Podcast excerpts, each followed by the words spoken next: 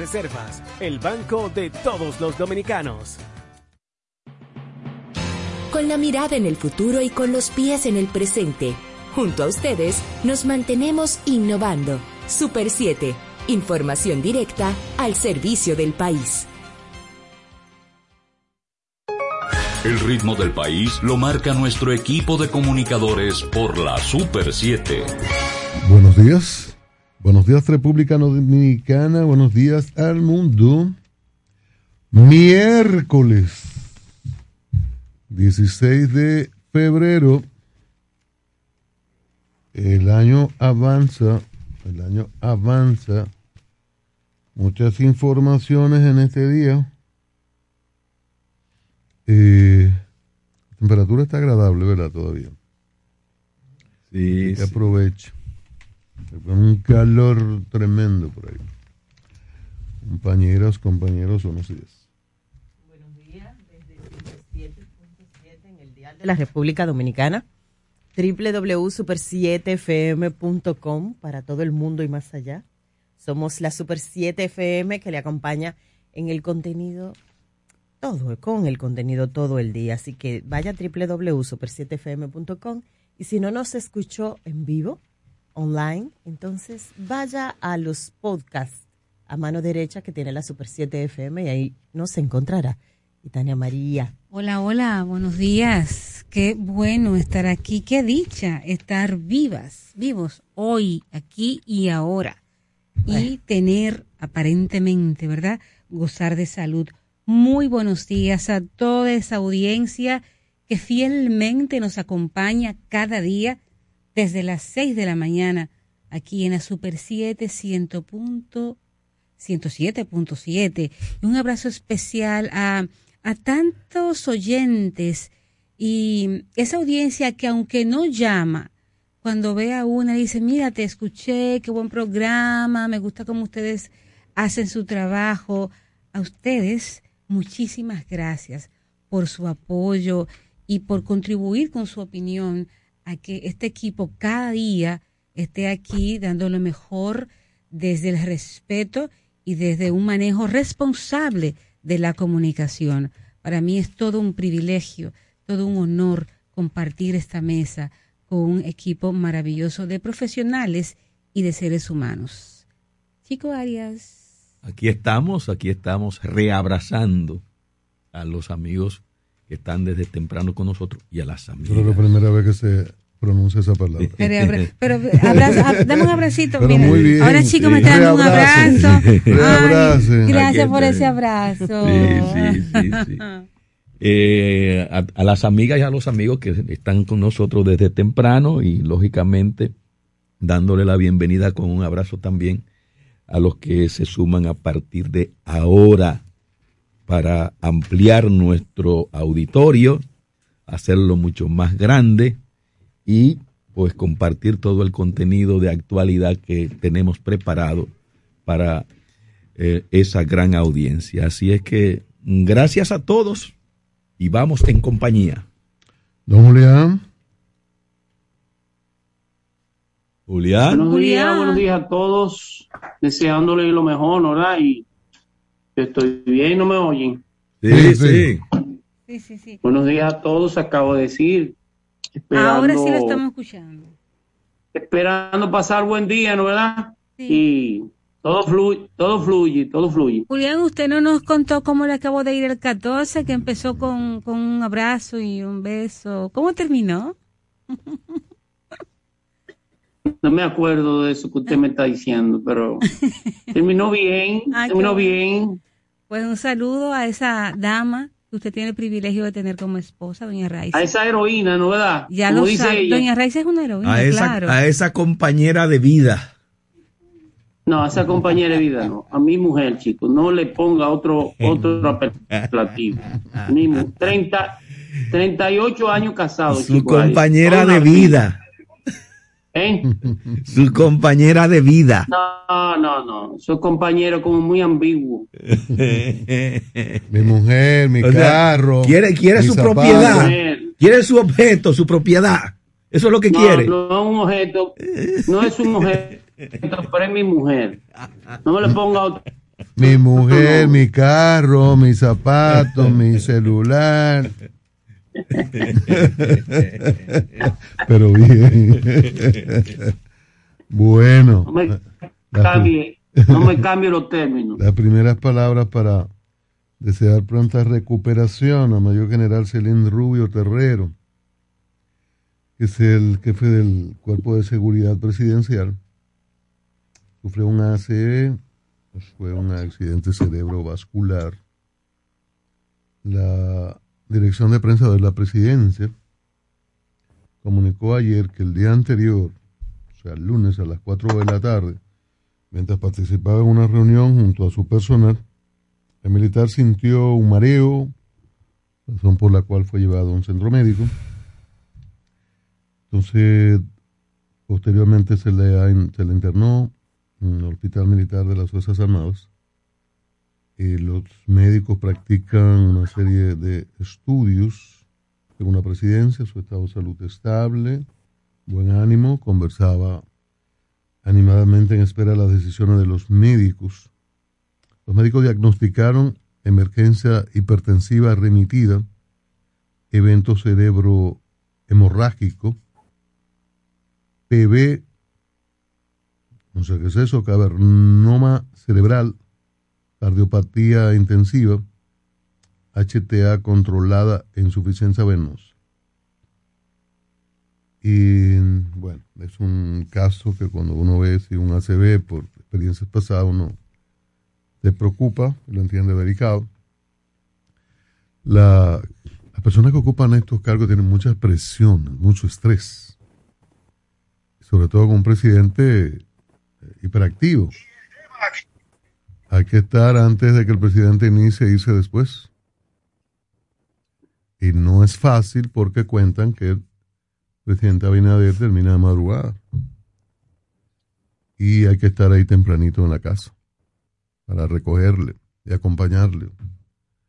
Y a las aquellas 11 actividades que contamos en un día, hay que estar ahí, a su lado, y al cargo de un personal de seguridad que a veces, a veces no, con frecuencia tiene muchas tensiones, sobre todo cuando un presidente trata de ser cercano, cuando hay la posibilidad de una repostulación, eso tensa mucho más cuando viene el, proceso, porque el, presidente quieren saludar y bueno, y, ser agradable, hasta graciosos, y la seguridad tiene que hacer su trabajo. Entonces, esa, esa posición de mucho poder, ahí está la historia, y con hechos recientes muy marcados, también es de mucha confianza, merita mucha confianza. Pero el estrés es enorme, enorme. Tener la responsabilidad de la seguridad de un presidente eh, es tremendo. Sobre todo en la República Dominicana, que la, tradición es que el, el jefe ande detrás del presidente o con el presidente. Eso no ocurre en otras partes del mundo necesariamente. El jefe de la del servicio secreto, que es como se llama Estados Unidos, bueno, hace las coordinaciones, está en un centro y, dirige. Dirige gente más joven, está cercana al presidente, con unos protocolos de que si hay que llevárselo cargado y sacarlo y zarandearlo y tirarlo en un, dentro de un vehículo, lo hace. Tienen las habilidades para eso. Pero Aquí en República Dominicana siempre las cosas son diferentes. Nosotros esperamos, ¿verdad?, que se dé la buena nueva de que ha logrado su recuperación el mayor general Celín Rubio Terrero. Esto también hay un post de descanso. Eso que dice ahí, que algunos términos uno, los profanos no entendemos, parecería una cosa que no es tan sencillita, porque involucra al cerebro y el corazón pero la pronta recuperación y que pueda paulatinamente reintegrarse a sus labores de la protección del presidente Luis Abinader. Que de paso, de paso, no está mal sugerirle a- al presidente que baje el ritmo, ¿verdad? Y que, te coja unos días. Aquí los presidentes privan, presumen de superhéroes, de que no toman vacaciones, de que trabajan todo el tiempo, de que... Y ay, yo, vacaciones, imposible. Después van a decir que yo no me estoy cansando y que no, no tengo las calidades, facultades. Mucho menos si voy a intentar quedarme, si voy a una repostulación, tengo que demostrar que tengo unas energías bárbaras. No tiene nombre. Y eso suena bonito en el sentido del trabajo y del elogio de que el presidente Abinader se acuesta a la una, dos, llama a su funcionario y temprano está de vuelta. Pero eso de seguro que es desaconsejado por médicos. Porque el cuerpo tiene que descansar y usted es más productivo cuando descansa. Y es necesario. En Estados Unidos se van a algo que llaman el Camp David. Se toman sus vacaciones. Como todo ser humano, ¿verdad? Toman sus vacaciones. Un presidente más que otro, presidente menos que otro. Pero aquí los presidentes no van a Juan Dolio. No, no la uso. No, no, porque eso es, lo van a, lo van a acusar y le van a decir que está de vago, que no. Todo el mundo, ¿verdad? Vacaciona y se toma sus descansos. El presidente Abinader intentó en diciembre tomarse unos días, pero entonces convocó al consejo de qué sé yo qué cosa y el- el- convocó a los gabinetes de salud y por el otro lado convocó como tres gabinetes. Y le frustraron las vacaciones a la doña, Que tú sabes a doña Raquel. las señoras somos las que llevamos esa Sí, cuestión entonces, correcto. Esto, todo ese estrés así Mm. rebota y de qué manera en, en- en la esposa, en la familia. Entonces es bueno el momento. eh, los presidentes, repito, no son superhéroes y le cobra a los políticos y hemos visto hay, hay una serie de situaciones lamentables, ¿verdad? Con como el estrés en- facilita que caminen enfermedades que, pueden estar por ahí, como cáncer. Hemos visto, tenemos políticos en la República Dominicana que han muerto por cáncer. Y no uno ni dos. Entonces, como que estos episodios deberían servir para replantearse algunas cosas. Sobre todo el primero entre sus iguales, que es el presidente de la República. Señores, yo no- estoy sorprendido de otro lado que veo una información de que la Comisión Electoral de la UAS abrió la campaña ayer. Ayer. Ayer. Ayer. Pero, pero, hace- pero, pero tienen años en campaña estos aspirantes a rectores y a otros. Son 108 cargos, no sabía Sí, que eran tantos. Porque acuérdense que están los eh, Decanal, vicerrectores, vicede- eh, decanos, exacto, vicerrectores, los decanos. directores de escuelas, en fin, 108 cargos directivos. Y ayer, nomás ayer, Son, perdón, son todos menos los gremiales. Exacto. que tienen sus elecciones aparte. Entonces, eh, Jorge Asjana David y Editrudis Bertrán Crisóstomo tuvieron la oportunidad de ayer de hablar, 14 minutos cada uno, y decirle a la, a la familia guasdiana que harían de llegar a la rectoría de la UAS. Personas muy conocidas, han ocupado vicerrectorías, son, bueno, de larga, de larga trayectoria, largo trabajo en la Universidad Autónoma de Santo Domingo. Y ojalá sea un proceso, así democrático, abierto, sin insultos. Hemos visto, y en esto siempre se involucran los partidos, el gobierno. Hemos visto al ministro de Educación Superior, Ciencia y Tecnología repugnar, estar muy presente en este proceso. Su esposa va, intenta la, la vicerrectoría, vicerrectoría de extensión con Editruis, con este aspirante rector. Y ya le decía aquí entre nosotros que, que bueno, que ya tiene derecho. Ese video lo tomaron de aquí y en la UAS, a los fines de la competencia guasdiana, han difundido ese, esos cortes y le ponen la foto con la señora y ponen el corte de Franken y bueno. O sea que este programa tiene cierto protagonismo en ese proceso pero, de UAS. Pero un poco profundice en eso. la vez que el, el, el ministro de Mesit estuvo aquí. La ocasión más reciente. Franklin, sí. ajá. García. Sí, no, por eso, eso le han dado duro. No me diga. Sí, cuestionándole Fíjese. su apoyo desde una posición ministerial eh, a su esposa, el que fue rector. Pero duro. Ay, Dios. Eh, en fin, Esa es, la, esa es la República Democrática de la UAS. perdón, ¿cómo es? La República Democrática de la UAS. La República Democrática de la UAS, territorio independiente. aparte, independiente, territorio independiente de América, Autónoma, por ley. autónomo. Pero esa autonomía no implica que no se puedan hacer auditorías. Yo quisiera una auditoría de la UAS. Pero bueno. Y finalmente, eh, me preocupa que los partidos, los principales partidos de oposición, estén planteando una comisión de veeduría para el, el área de informática de la Junta Central Electoral.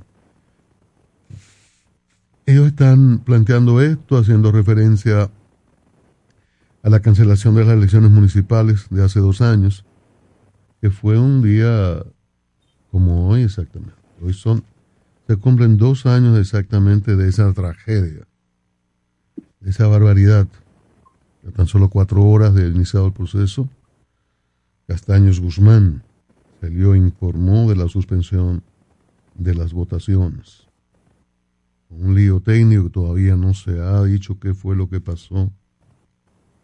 Allí, entonces, lo, en la reunión de ayer, en la Junta Central Electoral, refiriendo este tema, los partidos de la Liberación Dominicana, PRD, la Fuerza del Pueblo, están hablando de esa comisión de veeduría. Que saben que en, estos días se, se planteó, para opinión de los partidos, la reestructuración de la dirección de informática, luego que eh, el partido Fuerza del Pueblo se quejara de, de renuncias en esa área de la Junta Central Electoral, esa área que es muy sensitiva. La Junta planteó la reforma, está para opinión de los partidos políticos, pero a mí no me gusta que se planteen eh, en eso de superponer personas y entidades al, al funcionamiento institucional. Eso nunca, eso nunca ha terminado bien. Usted podría decir, bueno, pero que suspendieron unas elecciones. Bueno, pero ahora es otra junta, son otras personas, y lo que hay que hacer es una buena selección. Los partidos que opinen, seleccionamos y se mantiene la vigilancia. Pero desde ahora plantear una comisión de veeduría, de acompañamiento a los partidos, a la comisión de informática, los partidos tienen su representación técnica. Entonces, meterle otra cosa, y uno recuerda esas comisiones del 86 y, y en muchos momentos, eso no es bueno. ¿Y cómo se, se colocan por encima estas comisiones de la Junta Central Electoral? Funcionarios escogidos por el Senado de la República, que constitucionalmente hay un mecanismo que les valida. Entonces, hagamos una buena selección, que se mantenga la interacción de la Junta con los partidos, pero yo creo que es muy temprano para inventar con comisiones de veeduría en la Junta Central Electoral que debe organizar un proceso que parece que será muy agitado en 2024, Rosario.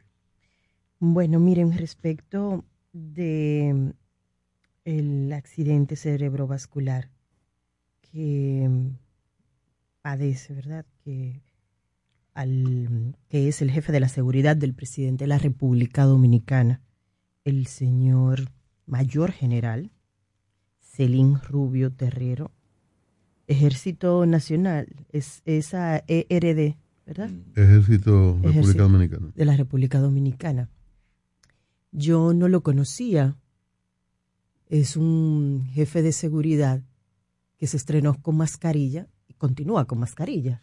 Además de que aparentemente en, también en su forma, eh, generalmente ellos tratan de estar bajo perfil, pero eh, este un poco más. Y como no tengo esas relaciones, eh, bueno, y no es mi ambiente, pues entonces a lo mejor eh, no escucho, no sé, de su nombre y tal. Pero ¿dónde yo me quiero ir antes de tratar cualquier noticia o contenido de los que tengo como comentario para hoy? Al ser humano. En las organizaciones y para las universidades, además de todos los temas que trabajo, investigo y trabajo mucho, me dedico al talento humano. Y, uno de las, y una de las variables más importantes y que golpea más a los talentos humanos en cualquier parte tiene que ver con las largas horas de trabajo. Largas horas de trabajo porque lo demanda el puesto. Porque mm, la sociedad estipula en las leyes unas cosas y en la cotidianidad todas esas sociedades democráticas, institucionalizadas. Yo no estoy solamente hablando de República Dominicana, estoy hablando de lugares donde nacieron las teorías de la administración y han ido evolucionando, Peter Drucker y una serie de gente y todos los expertos en liderazgo nos han dicho, es obligatorio que la gente tenga descanso el ser humano no es una máquina. Por más que ese mismo ser humano en la multiplicación de la rentabilidad y de las riquezas, o que el sistema le obliga a comportarse como tal, porque si no lo echa de lado, es una persona. Y lo ponen en las leyes porque es algo que a países, por ejemplo, como en los Estados Unidos, el cálculo le ha dado que si eso no sucede de la pausa, pues entonces vienen problemas de errores humanos que son terribles. Y sobre todo lo que pasa, el ser humano, el cuerpo del ser humano, un, accidente cerebrovascular, ¿eh? puede tener cualquier implicación. Gracias a Dios, dicen los médicos, está estable pero ustedes y yo sabemos lo que eso significa para una posición de ese perfil regresar a, ocupar, ocuparla. ¿eh? Y el temor de muchos de nosotros, de todos de nosotros, del que sale a vender té, que si no vende té no come y sus hijos tampoco, ¿eh? y del que tiene múltiples cosas porque República Dominicana, para usted subsistir, no es para usted vivir con lo fundamental subsistir, tiene que tener tres y cuatro trabajos. Trabajos que son, y, y, y los que tienen uno, bueno, porque están en una posición que realmente, eh, tanto en el gobierno como en el sector privado, ¿verdad? El salario y además lo que lo acompaña como los beneficios colaterales le permiten una jornada larga pero la mayoría está subsistiendo. Subsistiendo porque independientemente de, que con tres trabajos o cuatro diferentes, una igual a una que sé yo cuánto, eh, viva y usted vea que tiene condiciones, vehículos, que eh, a lo mejor es clase media alta. Eso es subsistir, señores. Porque eso es restarle tiempo a la vida y a la calidad de vida de cada uno de lo que tenemos que hacerlo no es fortuito ni es solamente por responsabilidad social, no. Lo primero es que lo calcularon los países desarrollados, el costo que tiene primero para la vida de los seres humanos. Y en este caso, en República Dominicana, eh, bueno, está ahí en el código laboral, muy bonito, como, pero como si fuera poesía. Pero ya lo decía Cristian, esos mismos países desarrollados, como Estados Unidos, lo tiene estipulado es que tiene que tomarla, porque si no hay una serie de consecuencias, primero con la vida suya, porque nosotros lo necesitamos a usted, y luego con su familia. Y el agotamiento que pasa también en los puestos de trabajo. Hay que eh, muchos errores de trabajo y sobre todo eh, el estrés que va generando también muchas veces situaciones que nosotros no sabemos y que todavía no se han determinado en gente incluso muy joven, muy joven, que empieza a padecer de situaciones que son críticas de salud. Eh, vaya mi energía para el general, mayor general, vaya para su familia el fuerte abrazo. Este, cuando a uno le dicen que alguien no los conozco, pero eh, esa energía positiva se las mando. Eh, recientemente a una amiga, y yo les contaba ayer en el aire, una amiga que es una persona que, que tiene, que es un ángel, em, y, nos da servicio de cosmiatría, a mí y a un, grupo de amigas. Eh, nos dijeron que tuvo un accidente cerebro, cerebrovascular. Fue como un frío en el estómago y todo un proceso de, por favor, ojalá, Señor, y ayúdanos, porque eh, por más que la ciencia esté avanzada, ¿verdad? Ese es un episodio bastante crítico. Entonces, hay que tomar vacaciones y hay que sacarse esa figura de la posmodernidad que nos han colocado a todos, que yo puedo, yo debo, eh, y eso nos va a hacer muchísimo, nos hace muchísimo daño.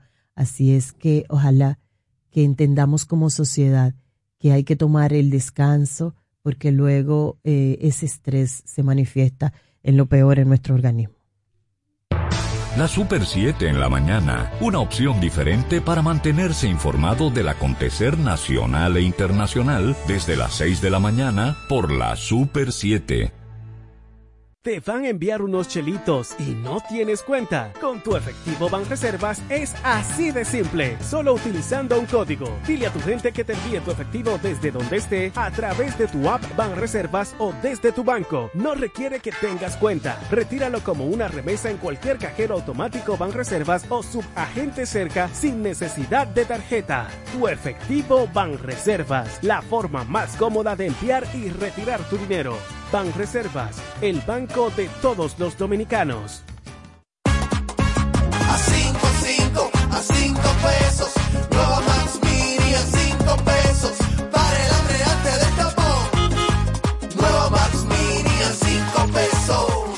Max Mini, para esos raticos de hambre, por tan solo 5 pesos. Disponible en colmados. Max Mini, perfecta para tu bolsillo. City Laundry Shop, máxima calidad en el trato de tu ropa. Somos una lavandería y sastrería hecha a tu medida, con un servicio personalizado adaptado a las necesidades de nuestros clientes. Visítanos en la avenida Abraham Lincoln, número 156, La Julia. Comunícate al 809-532-5252 o al WhatsApp 849-456-5511. Síguenos en Instagram, arroba City Laundry Shop. City Laundry Shop, una lavandería hecha a tu medida. Nuestros mejores amigos merecen una despedida cariñosa y digna. Cementerio para Mascotas Parque del Prado en el kilómetro 3, carretera a Guerra. Información 809-598-3000. Para emergencias 809-923-1111. O acceda a www.parquedelprado.com.do. Pero mira, Frank con ese equipo nuevo. Oh, lo consiguió en Claro Outlet con un super descuento. ¿Cómo? Vámonos para allá ahora mismo. Aprovecha las ofertas especiales de Claro Outlet en equipos seleccionados. Llévate tu smartphone y laptop con hasta un 100% de descuento. Adquiérelos a través de tienda en línea con delivery gratis o en puntos de ventas Claro. Ven y únete a la red móvil más rápida del país. Confirmado por Speed Test y de mayor cobertura. Conoce las ofertas en claro.com.do. En Claro, estamos para ti. Somos Super 7. Interacción inclusiva y democrática. Cada mañana promovemos la libertad de expresión en la Super 7 en la mañana. Son las 7:30 minutos. Están enviando el, el, el artículo de Rosario y la politóloga. Espinal. Espinal cuyo título es Pupú de Perros. Un ensayo escatológico sobre el perro, los cuidados del perro y la pupú del perro. Eh, y Tania María, el corazón de Jesús. Hola, gracias. bueno, desearle recuperación al general y mm, el presidente debe también aprender de, de la lección de los otros. El presidente, y yo lo he dicho aquí varias veces, debe bajarlo un poco y tomarse el descanso, porque lamentablemente este país tiene tantas situaciones. Entendemos, ¿verdad?, sus compromisos políticos, porque los tiene, y si es un hombre que está interesado en ir a una segunda, a un segundo mandato, probablemente estés más presionado a hacer cosas, a anunciar cosas, y como él es el capital más importante de su partido en este momento, donde quiera que una actividad lo quieren tener. Pero em, me imagino yo, doña Raquel, pero fulano, ven, descansa un poco. Luisito, ven. Presidente, presidente. No, no. Tómese un No, descansito. Miren, yo quiero comentar eh, una información, porque cuando yo veo esto, sangro por la herida. Mi padre fue empleado de ingenio azucarero y particularmente yo me iba de vacaciones a Batelles, en San Pedro de Macorís, a Santa Fe, que ahora es un sector de, de San Pedro de Macorís, pero antes era un ingenio, Ingenio Santa Fe, al Ingenio Angelina, que tenían los nombres de la familia eh, italiana, que tiene mucho, todavía mucho poder y mucho dinero aquí en Dominicana. Entonces, por ejemplo, la Laura era otro batey, tenían los nombres de esa familia. Entonces, hoy hay una información en la prensa, Diario Libre, de que van a aumentar el salario mínimo diario de los cañeros a 400 pesos. Estar de sol a sol en un campo cañero para que hoy anuncien con bombos y platillos que el, salario mínimo será de 400 pesos.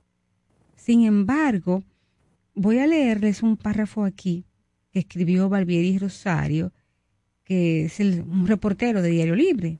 Dice, varios dirigentes sindicales de los ingenios Centrales Romana, CAEI y Angelina señalaron que a los cortadores de caña se le paga entre 350 y 700 pesos por día.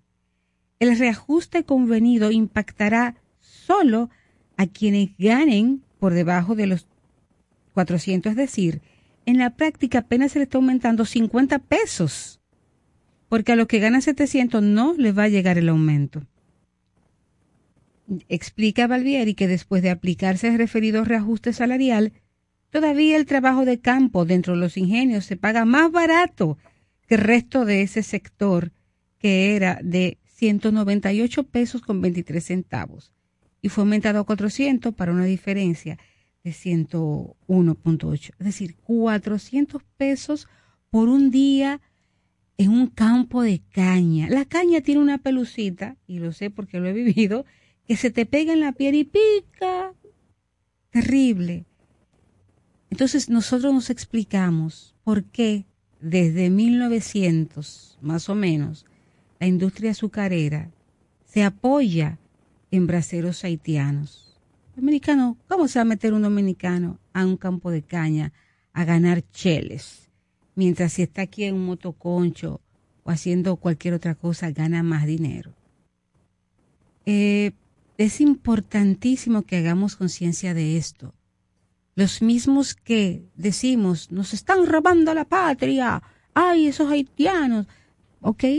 ¿Tú quieres demostrar tu patriotismo, mi amor? Vete a un campo de caña, vete, vete a un ingenio, a picar caña y a ser tratado como algo menos que un ser humano por el trabajo que haces. Entonces, para mí es lamentable que a estas alturas apenas se le esté pagando como salario mínimo 400 pesos.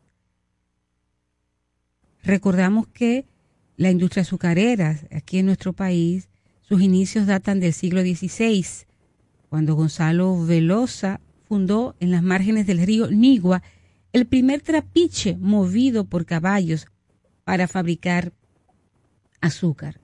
Luego de ahí, poco a poco se fue desarrollando la industria azucarera hasta llegar a su punto más alto en la década de los años 70, eh, cuando ya había, empezó, bueno, en ese momento cuando estábamos en la escuela se nos decía que la economía dominicana era basada sobre todo en la caña de azúcar, en productos agrícolas y en la minería. Hoy día todo eso se ha reducido al turismo. Pero volviendo al puerto de origen, al comentario inicial, a la intención inicial, es destacar que cómo es posible que el Ministerio de Trabajo anuncie con bombos y platillos que el salario máximo mínimo será de 400 pesos, cuando sabemos la riqueza de estos ingenios y de sus ejecutivos. Entonces, un ciudadano haitiano tiene que venir a este país a hacer el trabajo que nadie quiere hacer y lo peor, ser rechazado por esa por ese país donde está, haciendo lo que no quiere hacer. Yo te pido que antes de tú emitir un comentario ante haitiano pienses, yo estaría dispuesto a ir a trabajar a un ingenio cañero, a irme a cortar y pesar caña por 400 pesos el día. Yo estaría dispuesto a trabajar cuidando un edificio por lo que me quieran dar y sin seguro social. Dice un, un refrán hindú, no juzgues a otros sin antes haber caminado dos leguas con sus mocasines. Quiero sí que se vayan los haitianos que están invadiendo. Ponte en el zapato. Primero, ellos quizás están aquí por necesidad, porque no tienen para más en su país. Y por otro lado, vete tú, ponte en sus mocasines y vete a cortar, a cortar caña por 400 míseros pesitos al día, recibiéndolos de un, de un jefe, de un empresario que maneja millones en ganancias por la caña de azúcar. Ministerio de Trabajo, que injusto es, esto no está ni para publicarse, que son 400 pesos por día. Y hay que ver qué jornada de trabajo. Antes eran de 12, de 6 a 6. Hay que ver ahora. Entonces, qué pena, me duele el alma ver que estos cañeros apenas 400 pesos al día y que por demás, cuando termina su vida laboral, no le dan la pensión que merecen. Nunca, nunca llega esa pensión como el general, aquel que murió esperando esa, esa carta con su pensión. Qué pena, qué pena. Y mi corazón y mi solidar- solidaridad con esos miles de empleados cañeros que apenas ganan cada día para sobrevivir. Julián. Mira, yo quiero, sean mis primeras palabras para felicitar al, al PNU, al Programa de Naciones Unidas para el Desarrollo, a FEDOMU, la Federación Dominicana de Municipios y a la Liga Municipal Dominicana. Hay un programa interesante que yo, en cierto modo, hice algunos pininos en el Distrito Nacional y es un programa de inclusión social de personas discapacitadas. Me llamó la atención porque este programa tomó unos ayuntamientos de la línea noroeste y subió en silla de rueda a los funcionarios de ese ayuntamiento. Lo subió en silla de rueda. Vengan, vamos a caminar en la ciudad en una silla de rueda. Vamos a ver las aceras. Vamos a ver cómo tú te vas y te subes de una acera, ¿no verdad? Si hay rampa, si no hay rampa, si hay obstáculo en el medio. Y en otro lugar, eh, le colocó una venda a los funcionarios como si fueran ciegos y los sacó para la ciudad. La verdad es que eso debería suceder en todos los ayuntamientos del Distrito Nacional. Yo lo logré, yo lo hice una vez incómodo con los constructores de la ciudad. Cogí un constructor en una silla y le dije, bueno, súbete en la silla y si tú cruzas por tu edificio, yo no tengo problema. Pero sucede que el del edificio no dejó ni 30 centímetros siquiera. No cabía una gente y la silla. Pero encima de eso la acera estaba hecha de un material corrugado porque se veía más elegante para su edificio. Entonces así debería ser con todos los funcionarios municipales y sobre todo con los ingenieros, y no me lo quiero coger con ellos, con los constructores. Por tú ganarte lo que te da tu gana, sencillamente tú tomas el espacio público y que se joda con J el, el minusválido, el discapacitado, el que no ve, porque entonces tú le pones el, el portatanque donde se pone la basura para que haya menos espacio todavía. Este programa del, PNU me parece excelente. Ojalá que la FEDOMU, la Federación Dominicana de Municipios, repito, al cual felicito, la propia liga, llevara este ejercicio a todas las ciudades y sobre todo con los constructores, vuelvo y repito, o con los vendedores ambulantes. Tú tienes en el medio de la calle una fritura con aceite caliente a ver cómo puede pasar un minusválido o cómo puede pasar un ciego. Un ejercicio eh, pintoresco, pero me parece sencillamente formidable. Lo felicito realmente. Aries. Quiero retornar al tema que tenía Itania sobre este aumento que se anuncia a 400 pesos por jornada de 8 horas para eh, los trabajadores cañeros, trabajadores del sector azucarero en República Dominicana. Esto retrata la situación de esclavitud que viven trabajadores en República Dominicana. Puede decirse que en su mayoría son mm, trabajadores haitianos, pero es una forma aberrante de explotación humana. Le aumentaron a 400 pesos diarios eh, por jornadas de 8 horas. Pero ganaban 198 pesos con 23 por día. 198 pesos con 23 por día. ¿Cómo se puede mantener un ser humano en este tiempo, 2022, con 198.20 128 98 pesos 23 centavos?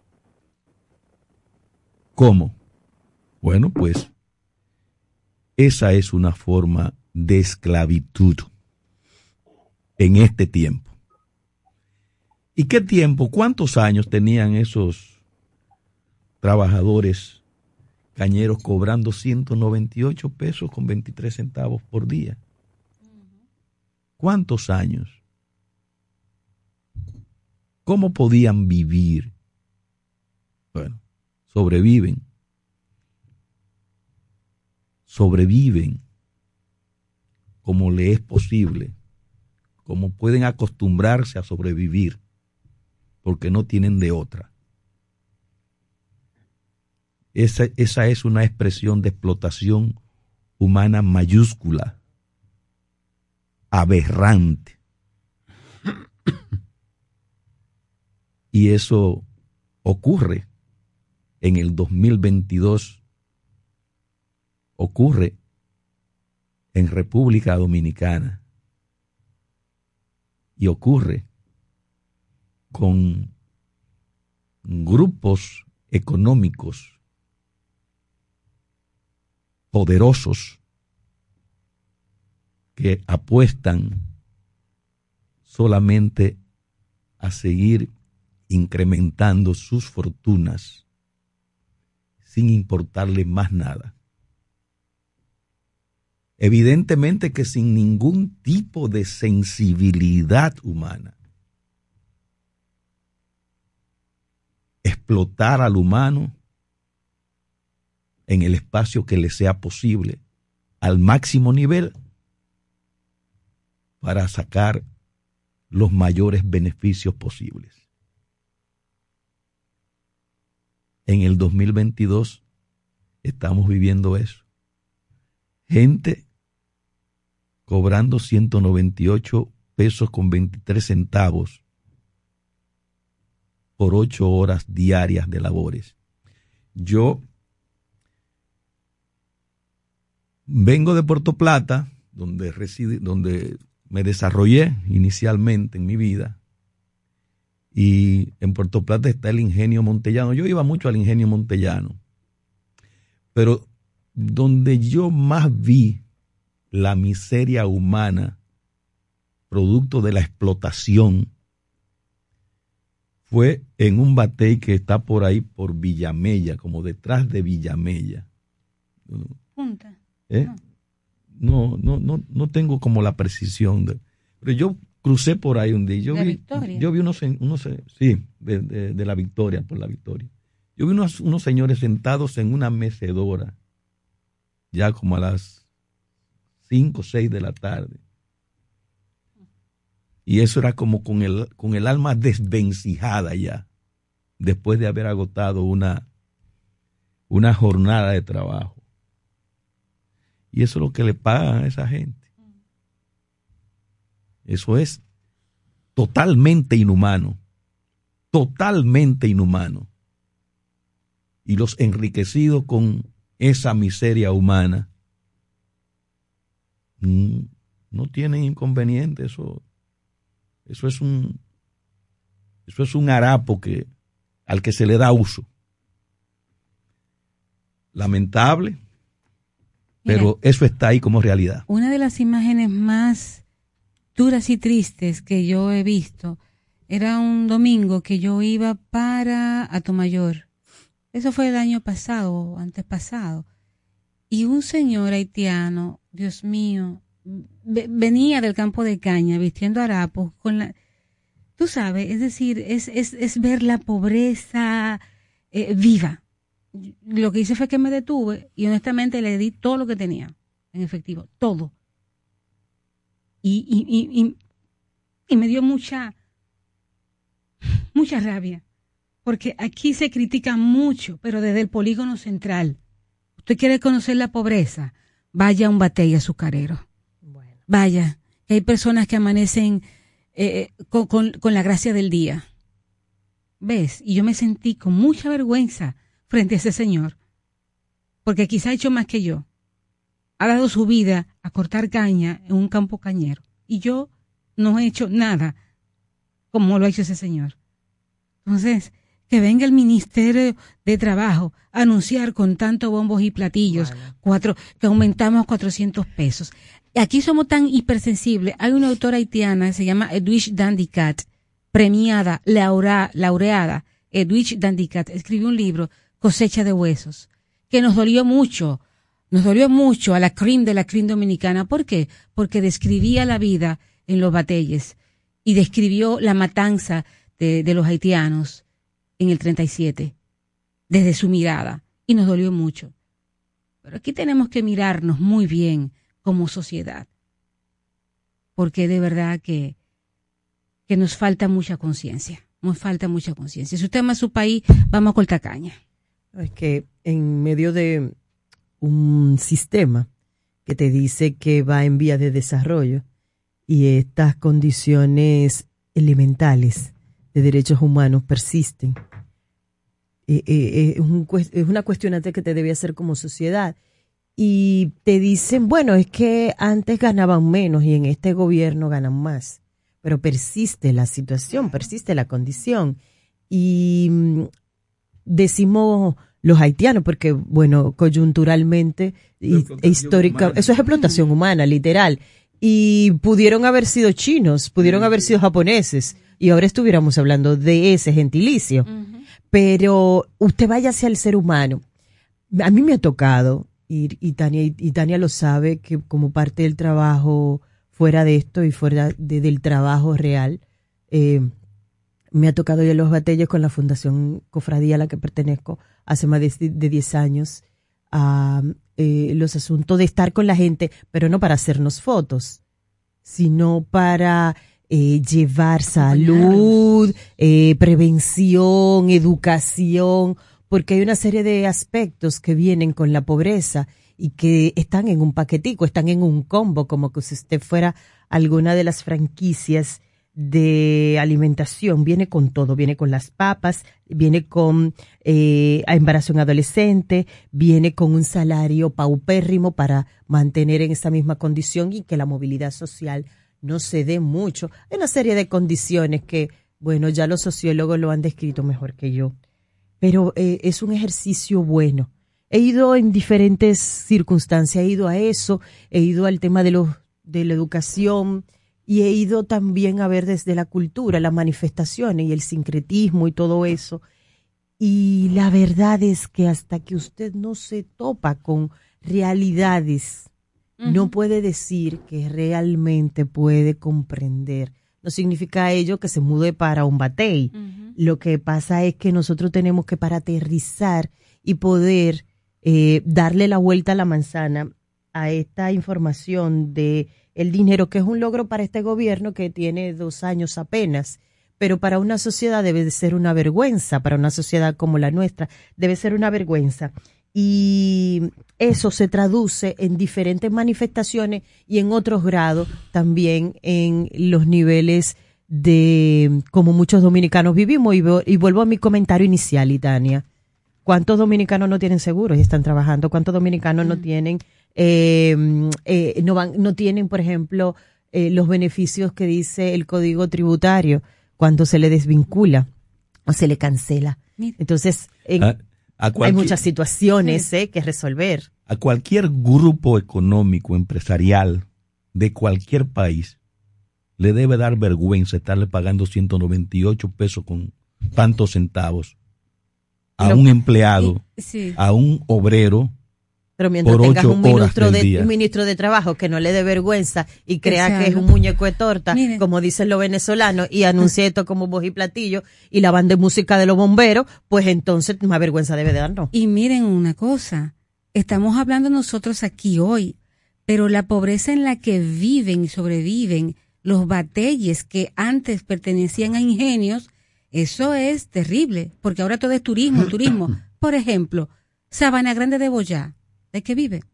Sabana Grande de Boyá, Antonsí, Bate y Luna, Bate, Bate y Verde, Rincón Claro. Bate y 5, Bate y 8. Eh, todo eso Barahona. por Barahona. Lo que te menciono están por, por, por, por, Sabana Grande de Boyá. Ajá. De donde hay nuestro amigo, el experto en internacionales, eh, que entrevistamos de vez en cuando. El grandote, el doctor. El doctor. Él es amigo eh, ay, tuyo. Iván, Iván. Iván. Iván es de- Gatón. Iván Gatón, que es de, de Sabana Grande de Boyá. Que tiene batallas Bielorrusia. Rincón Claro, no, eh, Bate y Tremendo. Verde, Bate y Luna. ¿De qué viven esos batelles? ¿Eh? ¿De qué? Antes tú te ibas a Sabana de Boyá y pasabas por Cacique, que hay una, una, una iglesia histórica. ¿De qué vive Cacique? De los dulces que venden las mujeres. Sí, ahí hay mucha pobreza y que no se habla a diario en los medios ni en ningún medio de comunicación, eh, o escrito o, o radial, porque vivimos en el polígono y pensando en el turismo. Pero de qué viven esas gentes que siguen poblando esos batelles que pertenecían, eso pertenecía al ingenio Río Jaina, eh, a los que pertenecían a los Sama, por ejemplo, que era por Jaina, y todos esos batelles que antes se producía azúcar, pero que no tienen playa, que no tienen río. ¿De qué viven? ¿De qué Miren, viven? pero yo creo que es de justicia consignar. Yo estoy de acuerdo con todo lo que se ha dicho aquí, pero es una duplicación de lo, de lo poco que reciben. Eh, no se había hecho realmente. Pero eso habla de la de los dos o tres mundos en que vive la República Dominicana, subsiste la República Dominicana. Un mundo en que aún con un 100%, un 107% de aumento, eh, van a seguir pasando hambre, van a seguir con recursos insuficientes. Mientras que hace unos días nos enteramos de una funcionaria de por ocho años, días de trabajo, en una institución oficial ganaba 800 mil pesos. Y va a ganar para toda su vida 400 mil No, y tantos pesos por haber elaborado cómodamente durante algunos años en una designación que vino por la sangre y por política. Y eso, eso es duro a propósito de desangrarse en un ingenio, dejando la vida. Terribles. Estás escuchando la Super 7 en la mañana. Somos una institución de puertas abiertas, al servicio de toda la ciudadanía. Acompañarte es nuestro deber. Por eso te orientamos a través de los distintos canales. Mediante la autogestión, buscamos facilitar el cumplimiento de tus obligaciones tributarias. Nos interesa que estés al día. Tu aporte fortalece a la nación. Dirección General de Impuestos Internos. En el nuevo Ministerio de la Vivienda y Edificaciones, hacemos mucho más que obras. Construimos viviendas que unen familias. Una casa nuestra. Con su título, para que tengas un pedacito de dominicana con tu nombre y lo llenes de historias felices. De aquí ya no nos saca nadie. Escuelas para aprender cómo se debe. Lo que más me gusta de mi escuela son las canchas, el aula, el patio. Hospitales para cuidar a los tuyos. Así cualquiera se sana. Y tu familia crezca con calidad de vida. ¡Mami, vamos al parquecito! En el Ministerio de la Vivienda y Edificaciones, MIVED, más que obras, estamos construyendo un mejor futuro. MQ Lámparas y Lámparas Quesada, especialistas en iluminación y decoración. Contamos con gran variedad de lámparas italianas y españolas, modernas y en alabastro, con los diseños más cuidados y especiales del mercado. Estamos ubicados en la Avenida Independencia 256 en Gascue, Avenida 27 de Febrero 265 en el Ensanche Piantini. En Santiago, calle Bartolomé Colón número 17, además de 22 tiendas móviles en los cuatro puntos cardinales del país con facilidades de pago. Para más información, llámanos al 809 687 2302 y 809-547-2614. MQ Lámparas y Lámparas Quesada, pioneros en la iluminación. Adquiere el TCL 20 Pro 5G exclusivo en Claro. Tecnología de punta asequible para ti. Visita tu punto de venta Claro más cercano o accede a su tienda virtual claro.com.do.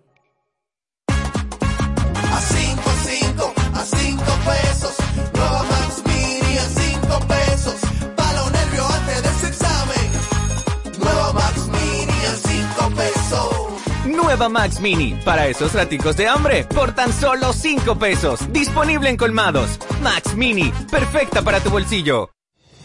Febrero, mes donde se consolida en lo más profundo de nuestro ser el sentimiento patriótico que nos identifica, la esencia dominicana que palpita con infinito orgullo en el corazón de cada dominicana y de cada dominicano.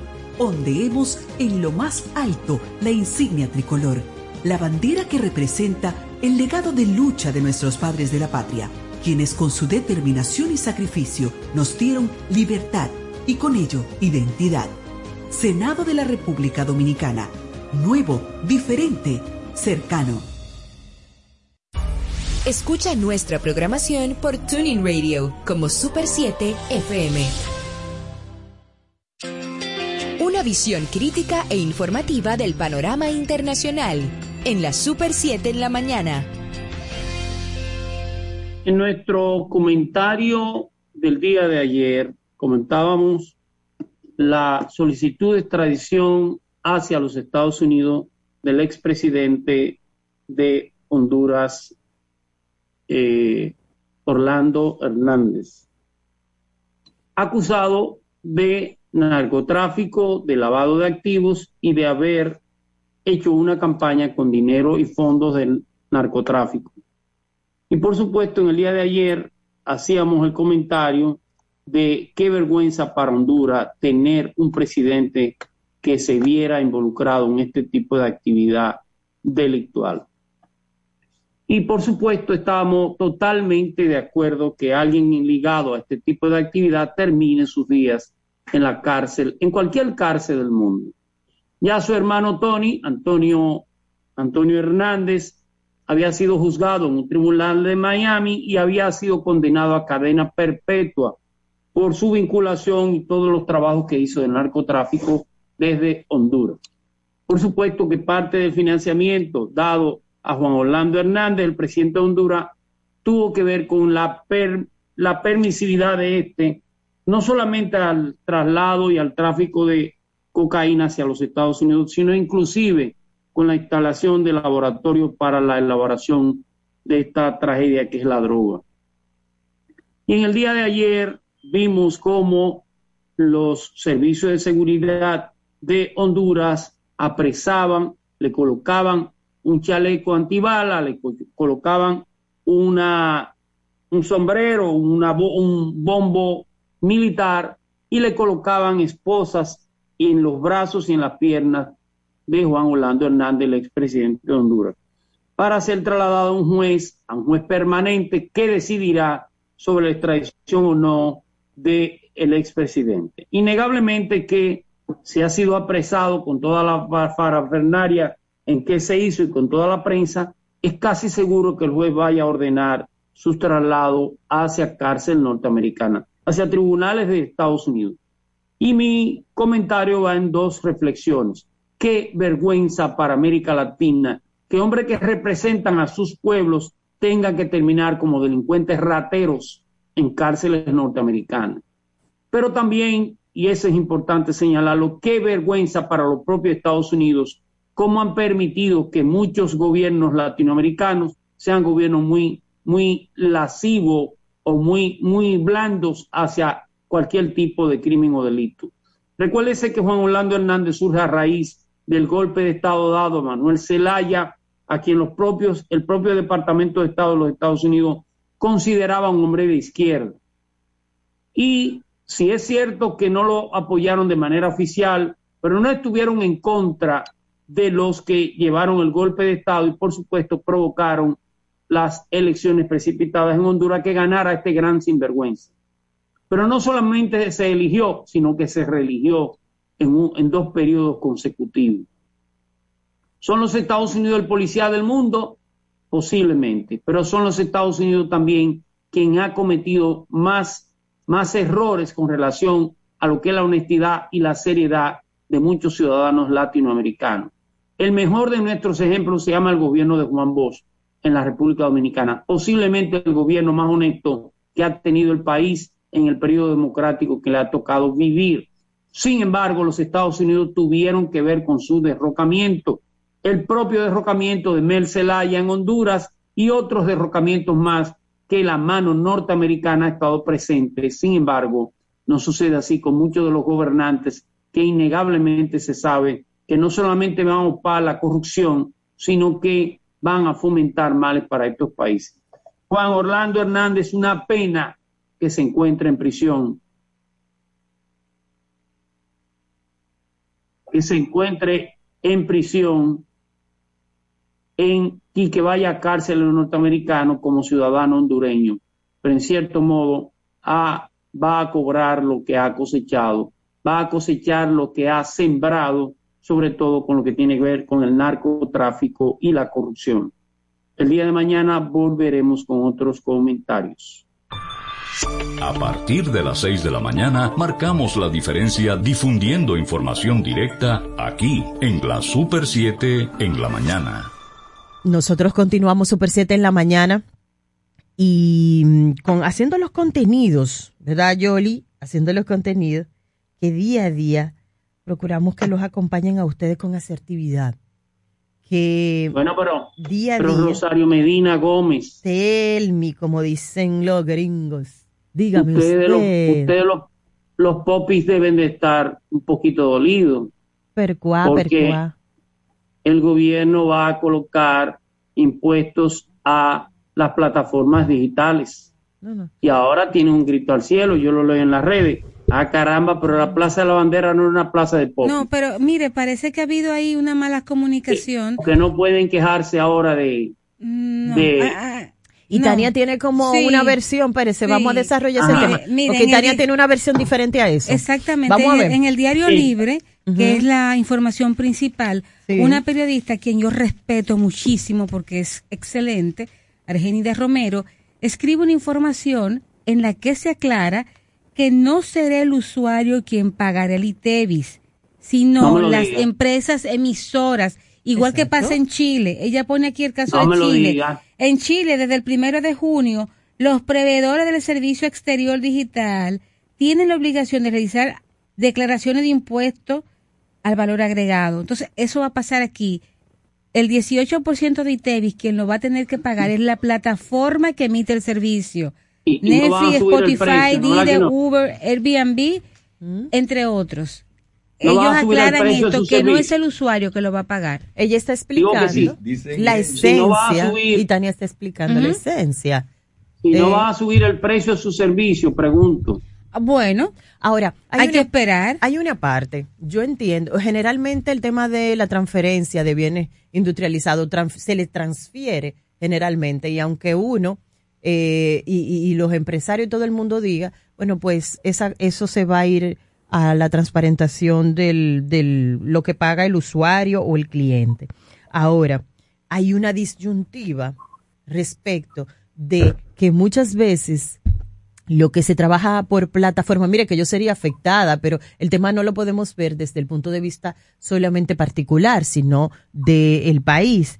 Hay muchas plataformas que son muy utilizadas, pero no le dejan al país, ¿verdad?, los resultados económicos, porque muchas veces se quedan en pagos en tarjeta de crédito y eso va a otro país, el beneficio. Entonces, hay, hay, hay que analizarlo, la verdad, eh, Julián. Yo no estoy Entonces diciendo no va, que no va a afectar una... los.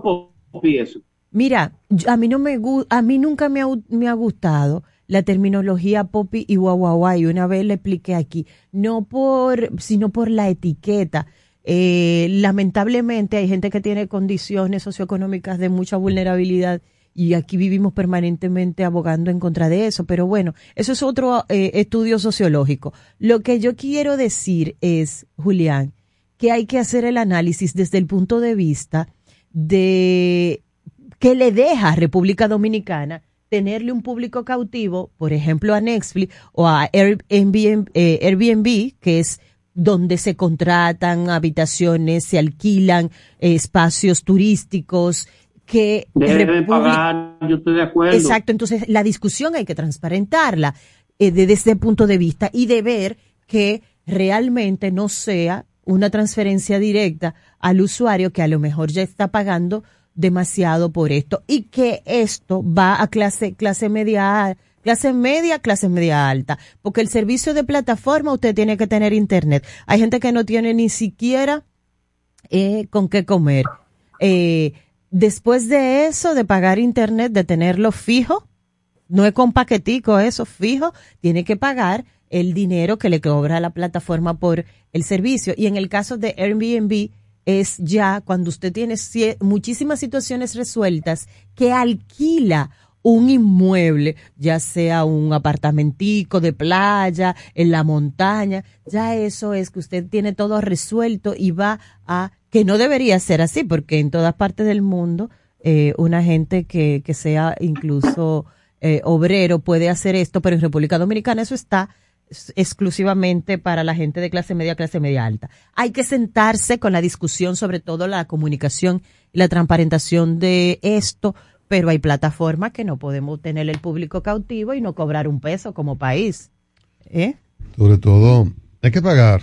Uno se alarma, pero en Netflix, que a mí me encanta Netflix. A mí también. A mí también. Eso es en- sí, hay muchas posibilidades ahí.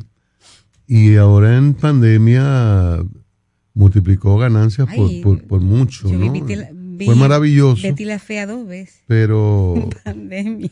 ustedes las personas que ven una película Ay, una yo Betty la fea la veo porque me encanta Ah, y pero- me ah, pero río yo- Eso es como, y me eso es desestresa. como temor, a, Paréntesis. como temor a nuevas experiencias. Yo no le puedo decir cuántas veces yo ¿Cómo he va, visto ¿Cómo va lo seguro? cuando No, eso Harry no es. conoció a Sally. Ay, eso es Miren, maravilloso. Miren, y en- entonces, entonces Eso hay que pagar, hay que pagar, porque son negocios muy, muy importantes. Cambiaron el programa, fue. De muchos ingresos, de muchos ingresos.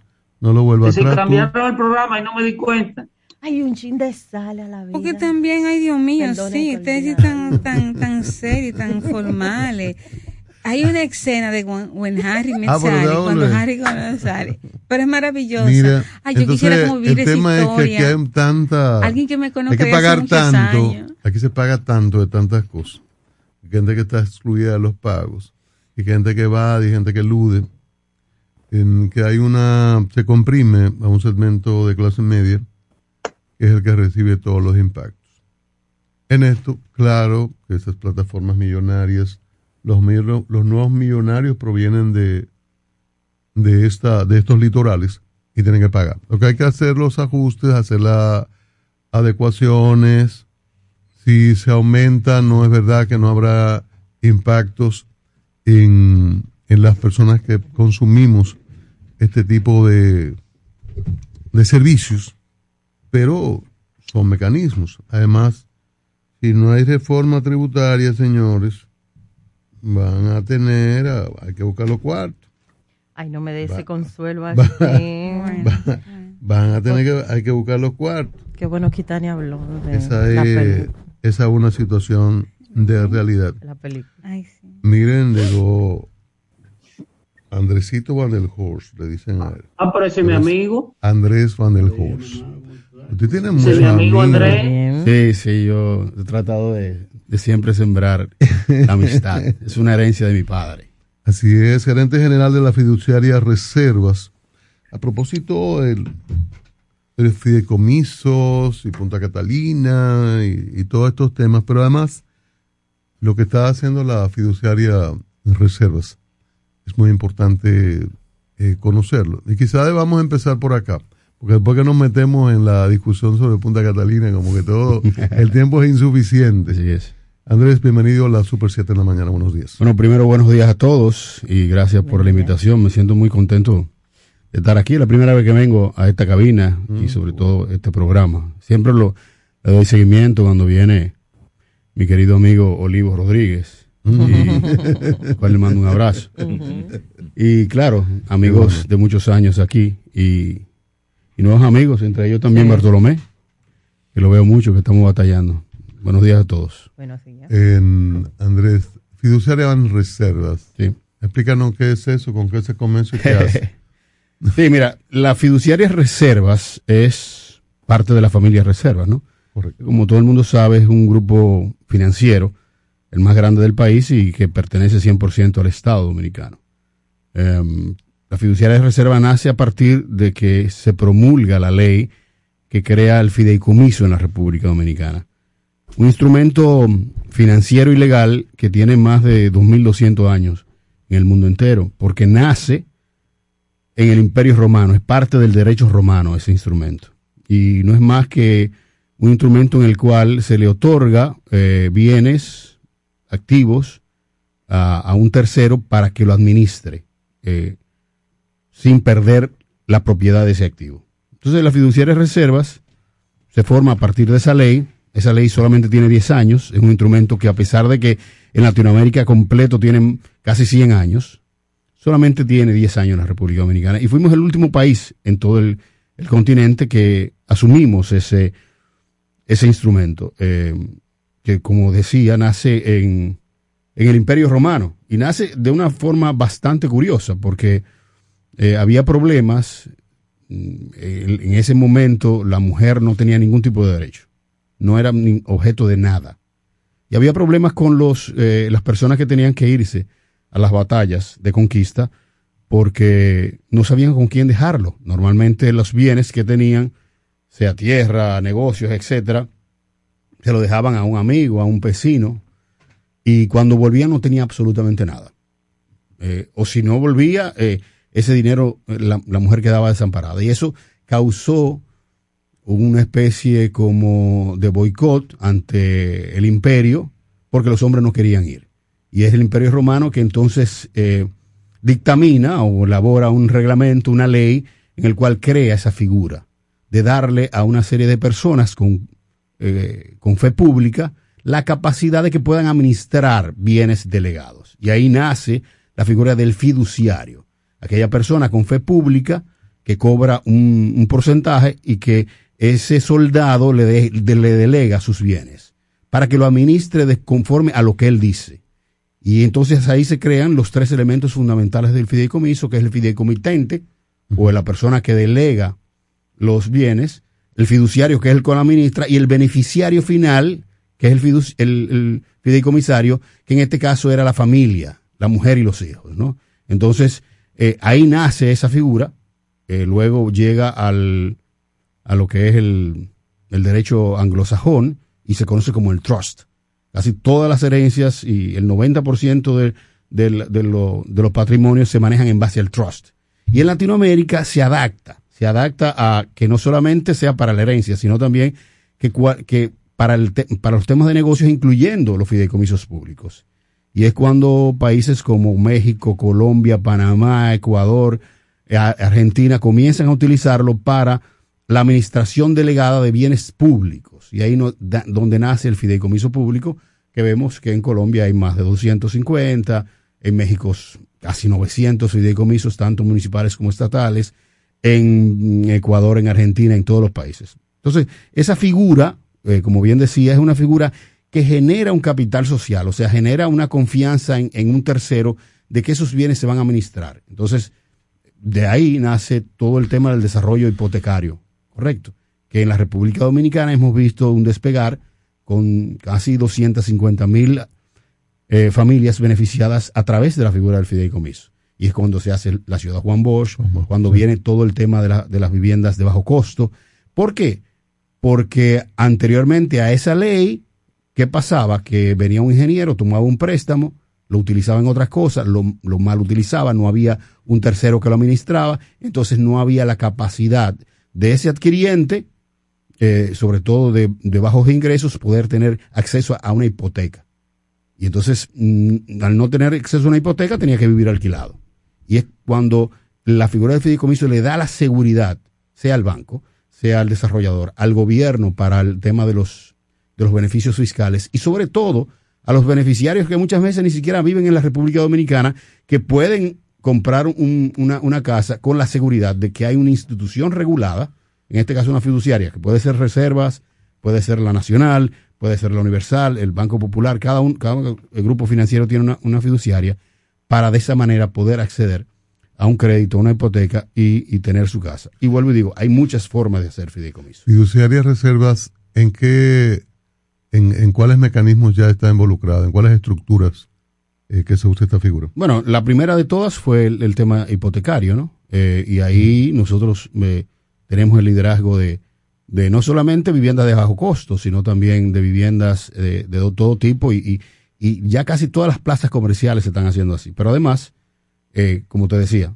fideicomisos sucesorales. Cuando una persona quiere planificar su sucesión, eh, planifica de esa manera para que si falta, se lleve a cabo el mandato que él dio. Y eso, y eso evita todo el problema de las herencias y ese tipo de cosas porque es un tercero que lo administra. Hay grandes familias ah, en eso. Importante. de las más Exactamente. Entonces, es, eh, también se utiliza para cualquier negocio. Alguien que quiera, que tenga un negocio eh, y que tenga un activo y que quiera utilizarlo para eh, sacar un crédito, para lo quiera utilizar para inversión, etcétera. Los fideicomisos lo que hacen es que administran eso y, sobre todo, la fiduciaria de reservas se encarga del 100% de los eh, fideicomisos públicos, comenzando por el primer fideicomiso público en la República Dominicana, que se da en el- a partir del año 2013, que cuando el gobierno en ese momento de Danilo Medina decide poner en fideicomiso los ingresos de los peajes en las carreteras.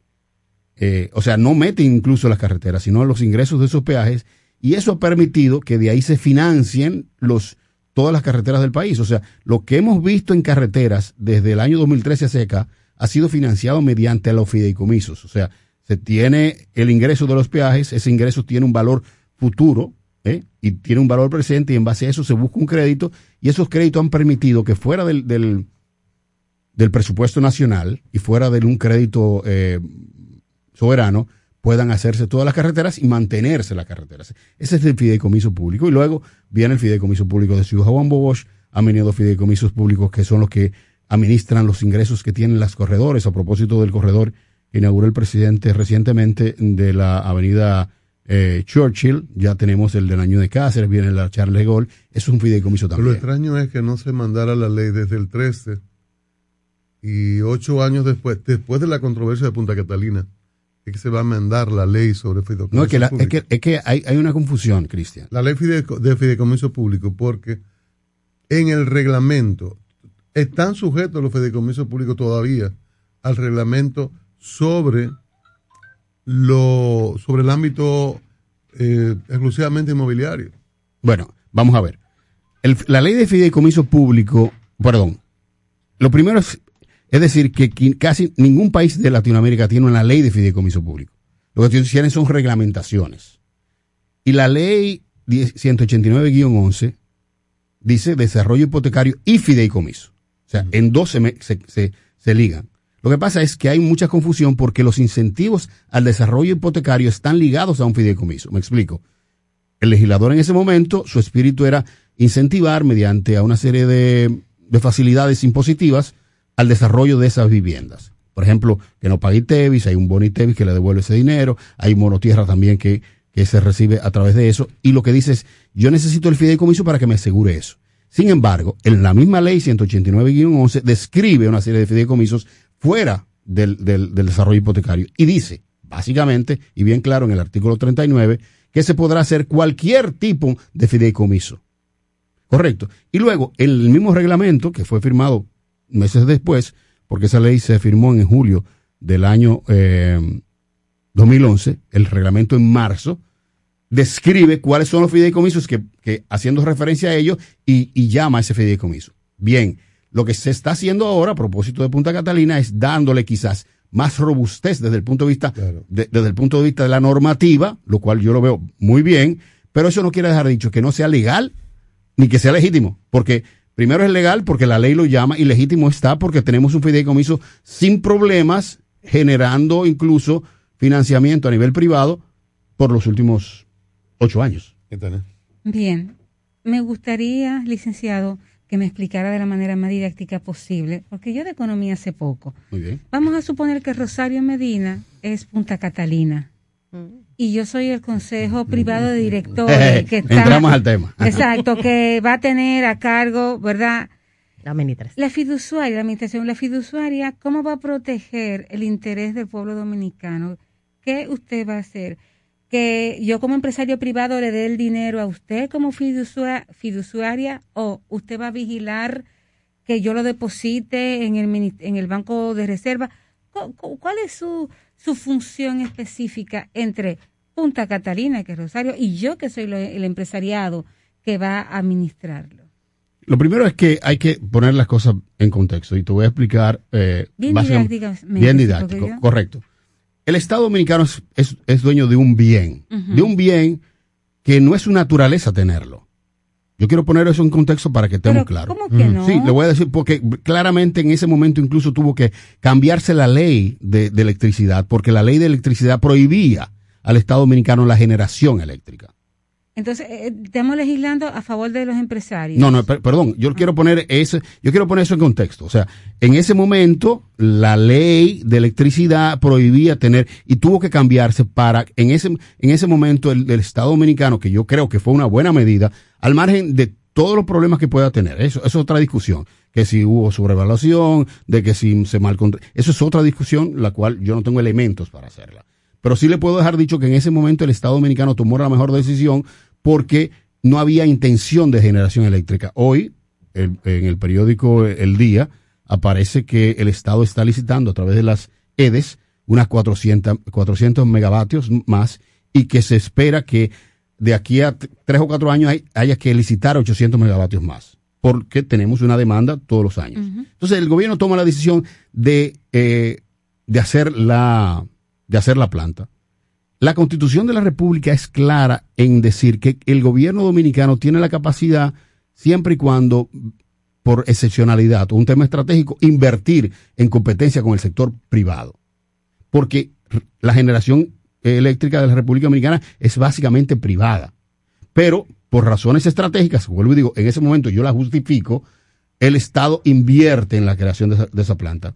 Muchos dicen que pueden costar 1.500, otros dicen que pueden costar 3.000, es otra, otra discusión. Entonces ya el, el gobierno tiene ese bien, correcto. Lo tiene dentro de una estructura que es por excepcionalidad.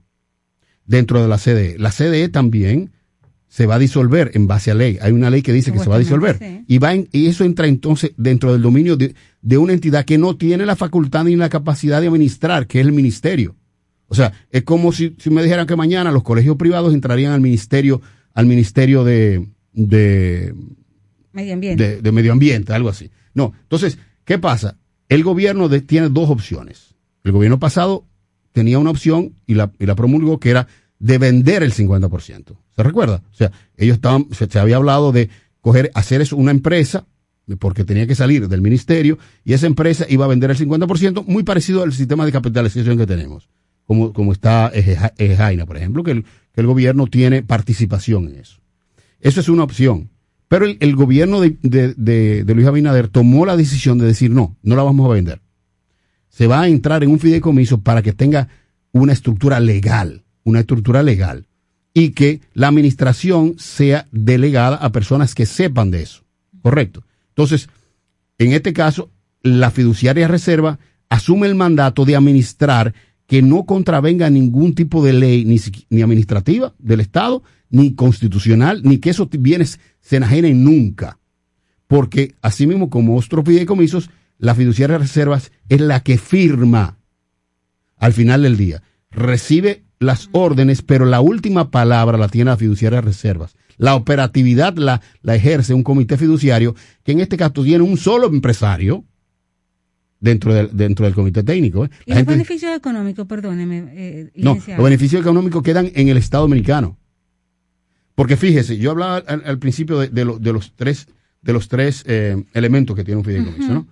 Tenemos el fideicomitente, que era el soldado aquel, que entrega sus bienes porque se tiene que ir, no puede administrarlo. En este caso el Estado dice, yo no sé administrar una planta termoeléctrica, tengo que, que- que dar- que da- que darla a un fideicomiso para que me la administren. Está la fiduciaria que dice, perfecto, yo te recibo, te cobro y te aseguro que ese, eso, eso no se va a perder nunca. ¿Te recuerdas del fiduciario aquel de, la, de- del Roma, no? Y el beneficiario, que en este caso es la familia, es el mismo Estado. Entonces, tú tienes el fideicomitente, que es el Ministerio de, de Energía y Minas, que otorga ese bien, la fiduciaria que es reserva, que sigue siendo del Estado, y el, fidu- el fideicomisario, que es el beneficiario final, que es el Ministerio de Hacienda, que recibe los beneficios de ahí. ¿Qué pasa? Hay unas personas que son las que saben administrar, porque la fiduciaria no sabe administrar eso. Dice, estas personas tienen capacidad y entonces se hace un comité fiduciario que tiene la orden de, de estabilizar eso y en un proceso de menos de dos años contratar una firma internacional que, que, que opere y administre ese bien. Entonces, nunca deja de ser parte de- del, del Estado. Los beneficios entran al Ministerio de, de- de Hacienda y la fiduciaria de reservas tiene el mandato de que no se, no se pueda vender ni siquiera un tornillo de eso, porque el artículo 28 de la Constitución es claramente, y lo dice bien claro, que para enajenar cualquier bien del Estado tiene que pasar por el Congreso. Por lo tanto, lo que ha habido es, primero, mucha desinformación, y segundo, de alguna manera, una especulación en el entendido de que hay una persona en el comité fiduciario o en el comité técnico que es del empresario y eso lo va a tener el empresariado. Eso no, no es- nunca, nu- nunca será así. Porque además estamos ante un bien que ya ha sido pagado por el Estado Dominicano, no debe.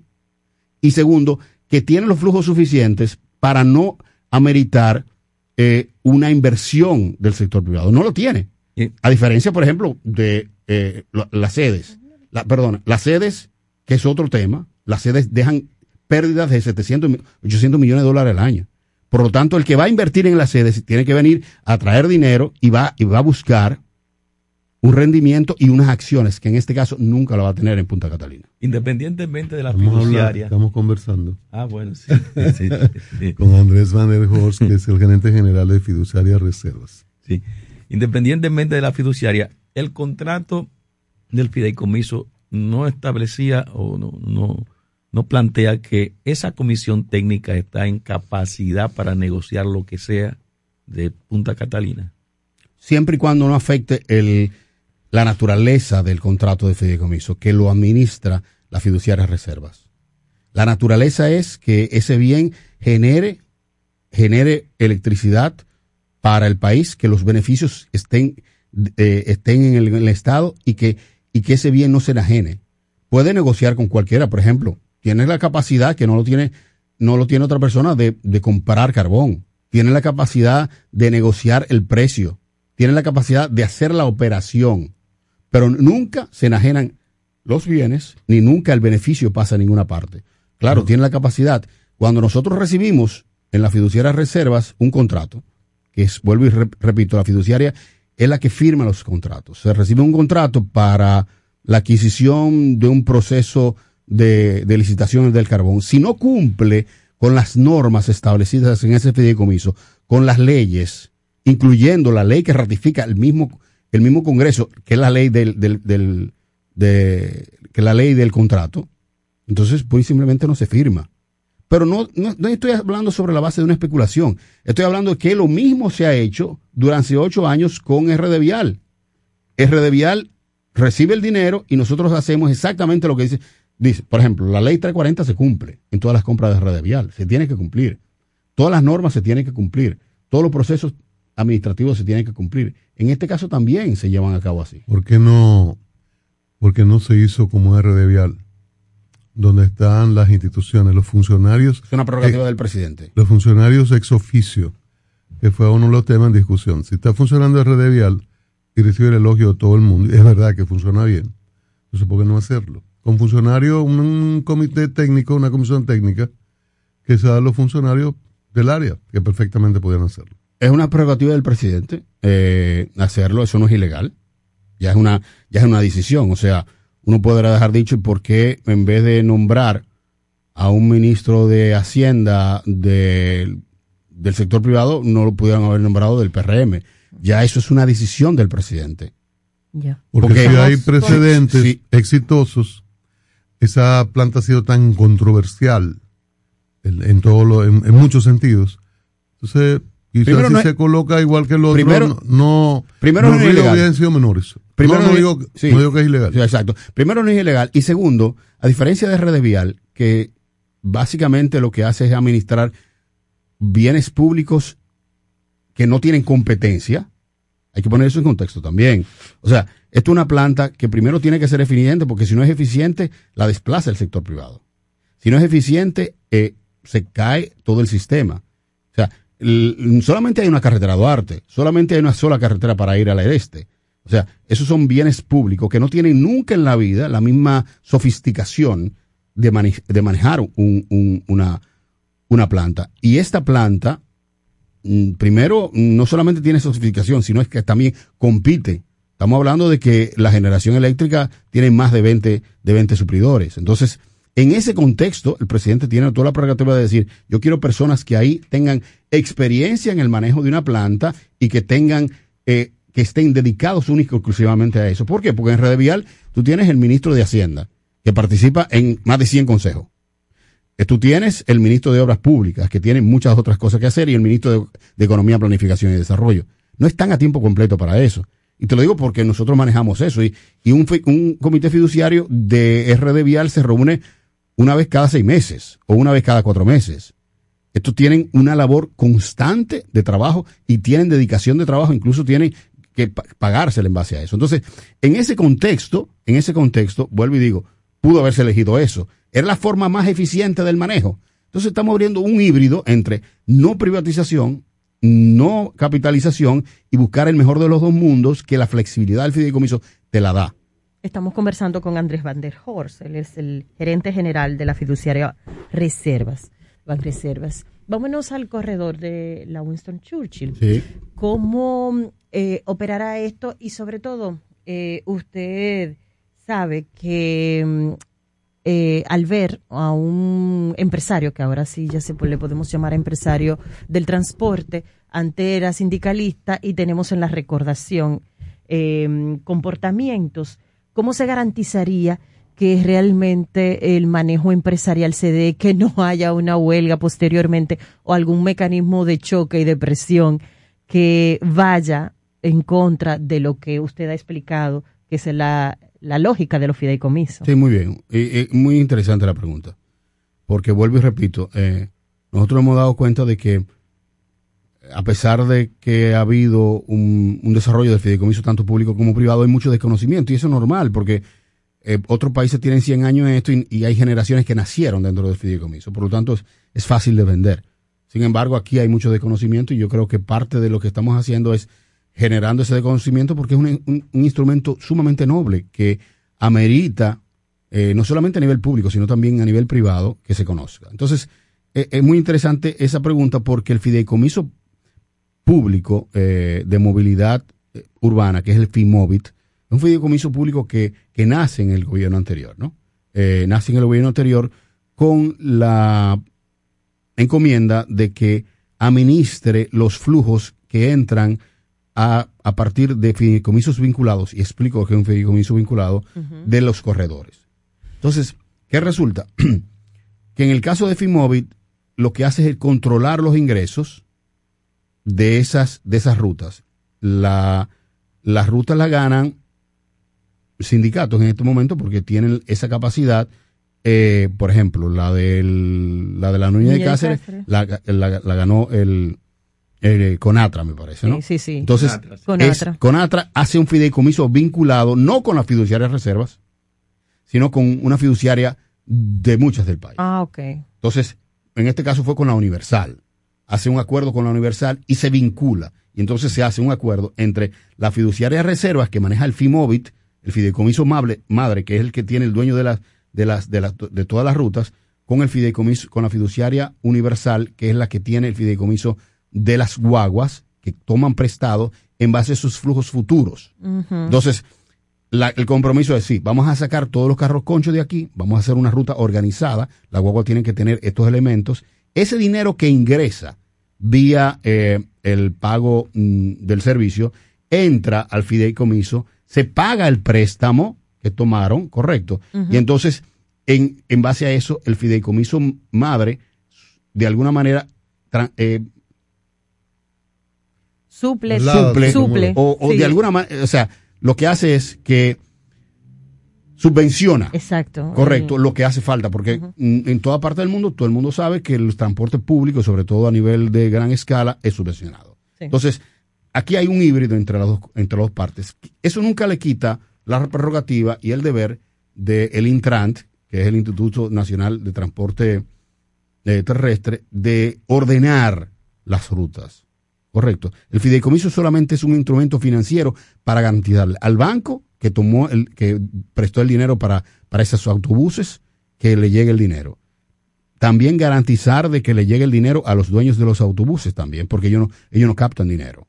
Y de esta manera le garantiza al, al Estado dominicano que va a tener guaguas bien ordenadas, que van a tener esa ruta.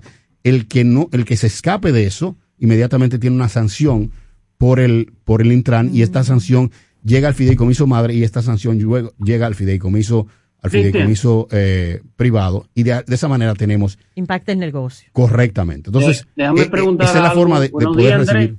Sí. Sí, ok, entiendo. Julián, Julián Ro, Andrés, ¿cómo tú estás? Bien, ¿y tu hermano? ¿Cómo te sientes? Bien. Bueno una cosa. ¿Todo bien? Eh, ¿Qué pasa si históricamente el problema del transporte público es que no se ajustan los precios con los gastos? Sí. Sube la gasolina, suben los repuestos, sube todo. ¿Cómo, ¿Qué pasa si sube, como está pasando en la Nuña de Cáceres, según el Antonio Marte, que ellos no están cubriendo los costos? Eh, ¿cómo, ¿Cómo el fideicomiso evita que se deterioren los autobuses, que no haya reemplazo, que se mantenga el sistema y que no haya aumento de, tarifa? ¿Cómo, ¿Cómo se resuelve eso en términos del fideicomiso? Es, es muy sencillo. El, hay una tarifa técnica, correcto, que es la tarifa que te dice esos son los costos que se va revisando cada cierto tiempo. Eh, hay una tarifa que es la que se le cobra al usuario, normalmente es por debajo. Hay un subsidio que está previsto en la ley, hay un subsidio que está previsto en los, en los, en los presupuestos cada año, y eso se va revisando en cada momento. Sube, sube los costos mediante el aumento del combustible, por ejemplo, y eso, y eso se revisa de suerte de que es, se, se reciben en el fideicomiso madre los, los recursos que van a, a, a ser traspasados a los fideicomisos vinculados para que se siga pagando los préstamos, primero, que no, que no, que no haya ningún tipo de retraso, ¿no? Y que se siga dando el servicio. Y es, y es eh, la facultad del Estado hacerlo. Igual lo hace en el metro, igual lo hace en la OMSA. O sea, esos mismos mecanismos. Aquí lo que se está buscando es tratar de darle la eficiencia, si se quiere, de, de un sector privado que busque eh, no politizar el tema, eh, resolver el problema del transporte público, eh, en, sobre todo en la parte urbana, es un tema bastante delicado que no solamente amerita del Estado, sino también de la parte de la eficiencia del sector privado. Y el fideicomiso te da la garantía de que se maneje de manera independiente y sobre todo cuando hay varias fiduciarias involucradas, de que ese dinero se utilice de manera eficiente y que no tengamos los traumas de la, los procesos de ONSA que se han politizado y han llegado a estado de corrupción, como pasó con, con, con, con Onatrate, y, están, y esto es un modelo, eh, Julián, que no es nuevo, no es un invento de, de la República Dominicana. Es el modelo que se utiliza en Ecuador, el modelo que se utiliza en Colombia, el modelo chileno, es el modelo que se utiliza en Argentina, etcétera. O sea, el Estado, a través de la figura del fideicomiso, eh, traspasa los recursos en vez de tener todo eso en una mega institución sumamente deficiente, lo, eh, traspasa esos eh, beneficios o ese tipo de subvenciones a través del fideicomiso y el, y el sector privado a través del, de la banca nacional y el y las fiduciarias privadas controlan de que eso se maneja de manera eficiente. Hasta ahora Pero, pero ha sido bien. mi pregunta un poco más específica. Sí. Cuando esos costos suban, ¿qué, qué sube? ¿Sube el precio de la tarifa o No, sube no, el subsidio? la tarifa, la, la- la tarifa no, no sube, lo que sube es el subsidio. Eh. Lo que sube el subsidio y, y lo, que ha- lo que hace es tratar de mantener esa tarifa, porque vuelvo y digo, es un servicio. Eh, ahora mismo tenemos el impacto del, del, del precio del petróleo y evidentemente eso va a impactar también en la, en la, en la tarifa técnica, pero eso no se le traduce necesariamente al, al consumidor. Porque uno lo que teme en el fondo es que, y lo hablábamos ayer, de aquella huelga que paraban en el despacho Bello Andino, Ajá. y nosotros tenemos bastante experiencia y no, y no, no dulces experiencia con los sindicalistas empresarios. Y que bueno, un, día mm, amanecer sin, la, sin los autobuses de, ese corredor, porque la tarifa técnica no es esa, porque el combustible ha subido, porque yo tengo que hacer el ajuste, porque no me han pagado eh, el, el dinero de compensación y no me permite aumentar. Es- esos son los temores por, por la experiencia que hemos tenido, aunque ahora hay un paso de mayor regula- regulación, ¿no? Más organizado. Yo creo que sí, yo creo que sí. Y, y hemos visto cómo el mismo sector se ha venido organizando, ha entendido su nuevo rol.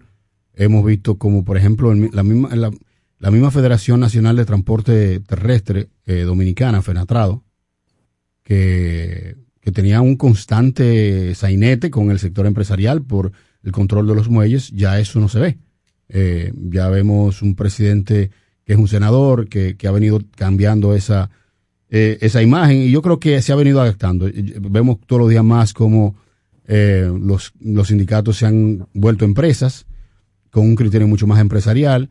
Aquí el mismo la, la misma banca nacional privada ha creído en ellos y eso es un, una buena una buena señal y en la garantía en este caso de que no haya huelga que no se vaya a utilizar esos esos autobuses es que esos autobuses eh, son del fideicomiso no y, y lo utilizan para el usufructo los choferes y, y lo- los sindicatos pero ese el dominio financiero lo tiene el fideicomiso y, la actitud hasta ahora ha sido bastante abierta hacia hacia la hacia la autorregulación y hacia este tipo de, de mecanismos. Hace mucho tiempo que no vemos lo que se veía antes con, con el tema de los sindicatos y no se ha visto en el tema de, de, los, de las rutas alimentadoras. ¿no? Andrés, gracias. No, gracias a ustedes.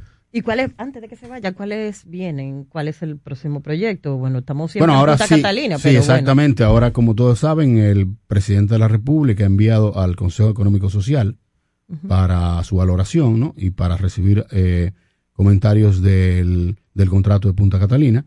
Ese Mientras para que no tanto- salga de ahí, Andrés. Bueno, eh, vamos a ver, Bueno, ojalá. por yo le pregunto qué otro proyecto. pero, porque, bueno, pero al final, al final, deberá- al, al final, Julián, yo creo que los, los puntos que pudiera haber mejoras, o, o sea, los puntos de cribe son, son bastante, son, son pocos, ¿no? Y yo creo que de Sí. ahí puede salir algo rápido y, y se legitima el mismo CES en eso. No estamos hablando de una reforma constitucional, ni mucho menos. Eh, y lo otro es que el presidente de la República, sí, el, como él bien dice, el 27 de febrero va a entregar un, una ley de fideicomiso y fideicomiso público. porque la ley ya tiene 10 años, amerita de algunas mejoras a nivel privado y también va a tener ese- esa oportunidad. Así que eh, tenemos eso por ahí. Hay otros fideicomisos que están manejándose muy bien y que van a comenzar a tener impacto. Por ejemplo, el fideicomiso público mm, que se conoció en el Congreso de Residuos Sólidos, un, un- un fideicomiso público que va a impactar mucho en, en el manejo de los vertederos. eh, y eso y otros fideicomisos. Está- están esperando el fideicomiso de la policía. Yo quiero aclarar es el tema del Bien, fideicomiso de la policía rápidamente. Mira, el presidente de la República con esta reforma, él, él- él emitió un decreto creando una comisión, ¿no? Eh, en esa comisión eh, hizo una serie de recomendaciones en las cuales está eh, el tema de que el sector privado entiende que necesita más, más mejores equipos, mejores armas, más tecnificación, más tecnología. Y el presidente dice, bueno, perfecto, ustedes quieren eso, esto es para todos. Ustedes están di- dispuestos a aportar, ellos sí. Nosotros estamos dispuestos a aportar hasta tal cantidad de dinero. Yo creo que hay compromisos de 1.500 millones de pesos, algo así. Todos los días yo recibo más eh, eh, miembros del, empresariado dominicano, que el año pasado, es bueno decirlo y, y es bueno la acotación, uno de los mejores años desde el punto de vista empresarial. ¿eh? O sea, la banca, la industria, fuera del turismo, todo el empresariado dominicano tuvo ex- eh, eh, beneficios extraordinarios. Lo que, lo que dice el sector privado, yo te lo, yo te lo, te lo doy siempre y cuando eso sea un fideicomiso para nosotros que sea lo más transparente posible el proceso de compra. Entonces, el sector privado da el dinero al fideicomiso, el fideicomiso lo que hace es que administra el proceso de compra y se lo pasa porque el fideicomisario o el beneficiario es el Estado. Es una forma de que, el, de que se reciban ese dinero para esas compras específicas que va a hacer, porque es un dinero del sector privado. En vez del sector privado decir, yo voy a comprar eh, 100 pistolas. No, yo pongo el dinero en el fideicomiso, se hace en base a, un- a unos criterios que el sector público, el sector privado lo, vea. Esa transparencia le da seguridad de que se necesitan tales armas, se compran y eso pasa ahí. Pero es pa- para manejar solamente ingresos del sector privado, que en este caso es lo hace a través de la figura de fideicomiso porque no hay otra figura de hacerlo a través directamente del, del, del sector público. Bueno, senador o alcalde. No, no, no, yo eh, Déjalo tranquilo ahí. yo ahora tranquilo. estoy concentrado, yo estoy concentrado ahora en que el presidente Abinader termine una buena gestión, porque entiendo que para la generación que me sucede es necesario que el presidente dure ocho años y que esa generación del PLD, del PRM, que me sucede a mí, que no encuentre otra vez otro tapón como el que yo encontré eh, en la generación anterior. O sea que usted arrancó la reelección. No, digo yo que en eso estoy yo ahora concentrado. Ajá, en la reelección, Van der ay. Hoor. Andrés Van der tiene Horst, el gerente general de la fiduciaria abrazo. Reservas. Eh, gracias Un abrazo, y feliz día. Muchas gracias, muchas gracias. Y que todo, todo marche bien aquí y por el este. Bye, bye. Bueno. Y la con- canita, ¿eh? Bueno, qué bien, qué bien esta conversación con Andrés Van der Horst. Recuerde, recuerde, ¿verdad? Pasó a hablar de eso. la- Eh, usted no, neces- usted no necesita eh, fiducia ni fideicomiso. Usted solo se dispone y va a materiales industriales. Allí recibe, allí tiene la posibilidad Me de los equipos, las herramientas de la más alta calidad. Recibe asesoría además. Vendrá a la sierra. Lo que pasa es que usted tiene que dar especificaciones. Pero debió pedirla para yo para San hablar con los muchachos. Una sierra de mano, ya. Tenga, tenga cuidado. Debe, debe entrenarte para manejar eso. Se te puede ir la mano. Y la puntería también. Voy a serruchar un palo. Tenga cuidado con una sierra de mano. Para el 27 de febrero, ¿tú vas a serruchar un palo? Materiales industriales San Martín 183, próximo a la Máximo Gómez. Ay, hay que estudiar para poder utilizar esa motosierra. Bueno, de hecho, Julián también me, di- me dicen que es parte del equipo docente de CI Centro de Comunicación Integral. Esa doña, sí, qué intensa esa doña. Y es eh, que usted tiene, bueno, pero que es que estudiar eh, significa que hay que llevar todo un rigor y los, y los capacitadores, los facilitadores realmente son de primera línea. En seis Centro de Comunicación Integral hay toda una oferta formativa permanentemente eh, utilizada en su plataforma, CI Centro de Comunicación Integral.org y puede estudiar desde cualquier parte del mundo y certificarse. Vámonos a la pausa y volvemos en breve aquí en la Super 7 en la mañana. Para que te mantengas informado, continúa en sintonía con la Super 7 en la mañana. Comando, entonces usted me está diciendo que ahora yo puedo pagar la multa que me está poniendo, hacerle el depósito a mi doña y de paso mi tarjeta de crédito desde ese cajero de depósito Banreservas. Oh, pero bien. Así es, hemos optimizado nuestra red de cajeros de depósito para que puedas resolver tus pagos de servicios de la Procuraduría, pagos de tarjetas de crédito, multas y realizar depósitos en efectivo a clientes Banreservas, sea cual sea tu banco. Cajeros automáticos Banreservas, tu banco fuera del banco. Banreservas, el banco de todos los dominicanos. Pero mira, Fran con ese equipo nuevo. Oh, lo consiguió en Claro Outlet con un super descuento. ¿Cómo? Vámonos para allá ahora mismo. Aprovecha las ofertas especiales de Claro Outlet en equipos seleccionados. Llévate tu smartphone y laptop con hasta un 100% de descuento. Adquiérelos a través de tienda en línea con delivery gratis o en puntos de ventas Claro. Ven y únete a la red móvil más rápida del país. Confirmado por Speed Test y de mayor cobertura. Conoce las ofertas en claro.com.do. En Claro, estamos para ti. En el nuevo Ministerio de la Vivienda y Edificaciones, hacemos mucho más que obras. Construimos viviendas que unen familias. Una casa nuestra. Con su título, para que tengas un pedacito de dominicana con tu nombre y lo llenes de historias felices. De aquí ya no nos saca nadie. Escuelas para aprender cómo se debe. Lo que más me gusta de mi escuela son las canchas, el aula, el patio. Hospitales para cuidar a los tuyos. Así cualquiera se sana. Y tu familia crezca con calidad de vida. ¡Mami! En el Ministerio de la Vivienda y Edificaciones, MIVED, más que obras, estamos construyendo un mejor futuro. MQ Lámparas y Lámparas Quesada, especialistas en iluminación y decoración. Contamos con gran variedad de lámparas italianas y españolas, modernas y en alabastro, con los diseños más cuidados y especiales del mercado. Estamos ubicados en la Avenida Independencia 256 en Gascue, Avenida 27 de Febrero 265 en el Ensanche Piantini. En Santiago, calle Bartolomé Colón número 17, además de 22 tiendas móviles en los cuatro puntos cardinales del país con facilidades de pago. Para más información, llámanos al 809 687 2302 y 809-547-2614. MQ Lámparas y Lámparas Quesada, pioneros en la iluminación. ¿Se te quedó la tarjeta de débito en casa y necesitas efectivo? Pues así de simple tendrás tu efectivo, sin necesidad de tarjeta, solo generando un código. Programa tu retiro desde tu app Banreservas o desde tu banco y busca tu efectivo en cualquiera de nuestros cajeros automáticos Banreservas. Tu efectivo Banreservas, la forma más cómoda de enviar y retirar tu dinero. Banreservas, el banco de todos los dominicanos. Protejamos los océanos.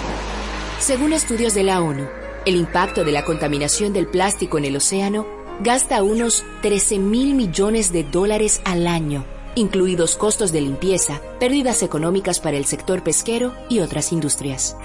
Nuestros océanos, nuestro futuro. Un mensaje de la Super 7. Información directa al servicio del país. En el nuevo Ministerio de la Vivienda y Edificaciones, hacemos mucho más que obras. Construimos viviendas que unen familias. Una casa nuestra. Con su título, para que tengas un pedacito de dominicana con tu nombre y lo llenes de historias felices. De aquí ya no nos saca nadie. Escuelas para aprender cómo se debe. Lo que más me gusta de mi escuela son las canchas, el aula, el patio. Hospitales para cuidar a los tuyos. Así cualquiera se sana. Y tu familia crezca con calidad de vida. ¡Mami! En el Ministerio de la Vivienda y Edificaciones, MIVED, más que obras, estamos construyendo un mejor futuro. City Laundry Shop, máxima calidad en el trato de tu ropa. Somos una lavandería y sastrería hecha a tu medida, con un servicio personalizado adaptado a las necesidades de nuestros clientes. Visítanos en la avenida Abraham Lincoln, número 156, La Julia. Comunícate al 809-532-5252 o al WhatsApp 849-456-5511. Síguenos en Instagram, arroba City Laundry Shop. City Laundry Shop, una lavandería hecha a tu medida. Vacunarse es prevenir. La vacuna es gratuita y se encuentra a tu disposición. Frenemos la pandemia. Un mensaje de Parque del Prado.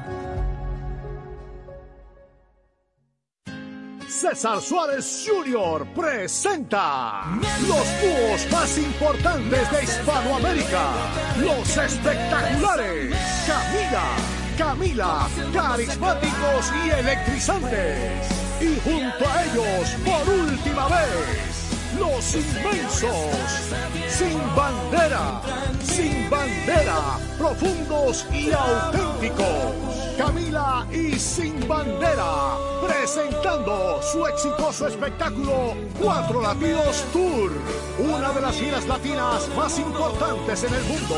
Sábado 19 de febrero, Palacio de los Deportes, 8.30 de la noche. Camila y Sin Bandera en vivo, cerrando su tour. Información 809-227-1344. Invita la Super 7.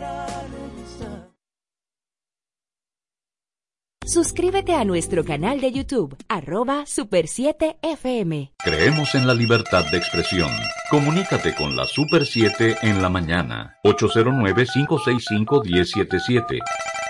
809-565-1077, la vía de comunicación. Y en lo que van colocándose en sus marcas, eh, señores, apresan agentes policiales que lanzaron neumáticos a un río en Santiago de los Caballeros. Voy a dejar el titular. Lentamente voy a huir a tomar esta llamada. Buenos días, diga usted. Sí, buenos días, buenos días a ese tremendo equipo Juan Domingo Este. Eh, yo me levanto a las 5 de la mañana, estoy despierto, esperando la Super 7 a, a las 6 comienza. Fíjate qué pasa, yo le escucho a ustedes los comentarios, todos los comentarios de la segunda tanda, y escuchaba Tania María y, y chico Arias hablando del tema de, del aumento del guardián y lo que hizo el secretario de Trabajo. Fíjense, señores, antes de ese aumento a 400, nadie, no había comentario, ni había la preocupación de nadie que ganaban 198, nadie decía nada. Ahora que le han puesto los 400, ahora es que se está diciendo que eso, eso era un crimen, que eso era el otro. Pero yo quisiera que usted, yo, yo hablar con esta muchacha, con, con la de ustedes, a ver si lleva a Juan Rosa, el licenciado Juan Rosa, director de pensiones, para que le explique qué ha hecho con los cañeros y qué ha hecho con los pensionados ahí. Que le explique un detalle. Yo me podía dar el dato, pero mejor quisiera que fuera él precisamente, que es el la institución, para que le explique a usted y a su presidente qué se ha hecho. Porque yo me recuerdo que los 20 años que han pasado, lo único que daban a los cañeros en el palacio era bombazos, tanto en el gobierno de Leonel como de Danilo Medina, lo que se le dio fue mucho bombazo. Y, así, y sin embargo, Luis Abinader, desde que llegó al poder, inmediatamente se reunió con los cañeros y ha sido dando solución. Pero, por favor, yo voy a hablar con Roy Sánchez para que invite al ¿Desde cuándo es que usted. Juan, disculpe, ¿desde cuándo es que usted escucha la Super 7 FM? ¿Eh? ¿Desde cuándo usted escucha la Super 7 FM? Bueno, tengo, tengo bastante tiempo. Pues entonces Yo usted que sabe que nosotros fuimos aquí, el gobierno pasado y este, el gobierno, programa. como yo le escuché, ahora permítame y discúlpeme que le escuché Sí. activamente, eh, eh, si usted escucha esta emisora sabe que ha sido permanente, no del periodo de Luis Abinader, que aparentemente es el periodo, según usted, solamente en que se ha tocado. No ha sido así.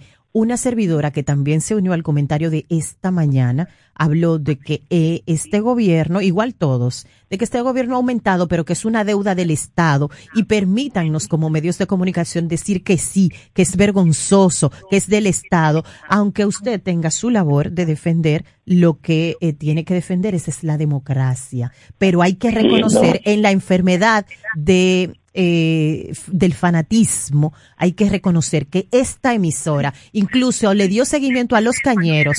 Yo hice un reportaje cuando los cañeros pusieron el merengue de Johnny Ventura y fueron a la casa de la Anunciación eh, a marchar y una serie de cosas. Así que la Super 7 FM ha sido Sí, pero yo no- responsable yo no, con yo esto. no he dicho que la superficie total no no ha hecho ese trabajo, yo no he dicho total, yo he dicho que eh, se- se- no se quiere conocer si estamos en 198 y, y lo llevan a, a, a 400, ya va- vamos ganando por lo menos, ya vamos ganando, por así lo menos, es. que antes no era nada, antes es. era, era pago que daban en el Palacio Nacional. Muchísimas gracias. Vamos con la siguiente llamada. Buenos días. Diga usted. Buenos días, buenos días. Eh, quiero comentar alguna información que salió en el diario ayer. Entonces, esta información tiene que ver, tiene, tiene que ver con una estafa prácticamente que le han hecho Estado a través del Ministerio de Obras Públicas. Y es la empresa PIH Consort. Esa empresa el Ministerio de Obras Públicas la contrató para hacer eh, un proyecto vial de 20 kilómetros eh, en, el, en la comunidad de Pe- Penca, Pe- Penco, Penco. Y que resulta que la, el Ministerio de Obras Públicas, eh, a la sazón, eh, señor Gonzalo Castillo, eh, este ministerio. Le pagó el 99%. Y esa carretera no tiene ni siquiera una partícula de movimiento. ¿Y de dónde? tierra Repite el lugar, por favor, de donde la carretera debió ser construida. Panto. Eso es donde la señora eh, Salvador Pérez es senadora. Eso creo que es en Neiva, por ahí. No estoy muy claro, porque la información no me lo da muy... La leí rápidamente, pues retuve que esa carretera la está reclamando la, la, la terminación.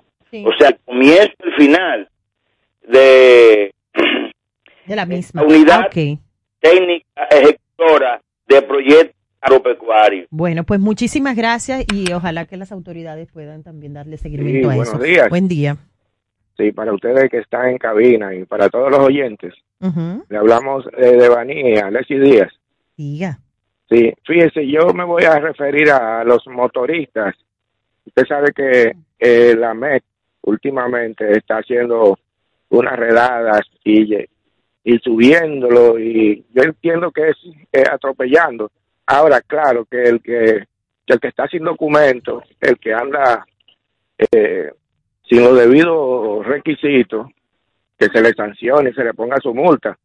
Pero no pensar que todo el mundo es delincuente, porque la mayoría de los motoristas eh, son gente de trabajo. Ahora, si hay algunos que están haciendo cosas mal hechas, deben de ser detenidos, eh, someterse a la ley, pero no querer eh, eh, la policía o los medios como para que aparenten, para aparentar que están trabajando, a, traba- a, atropellar a, a todo el mundo. Y no es así.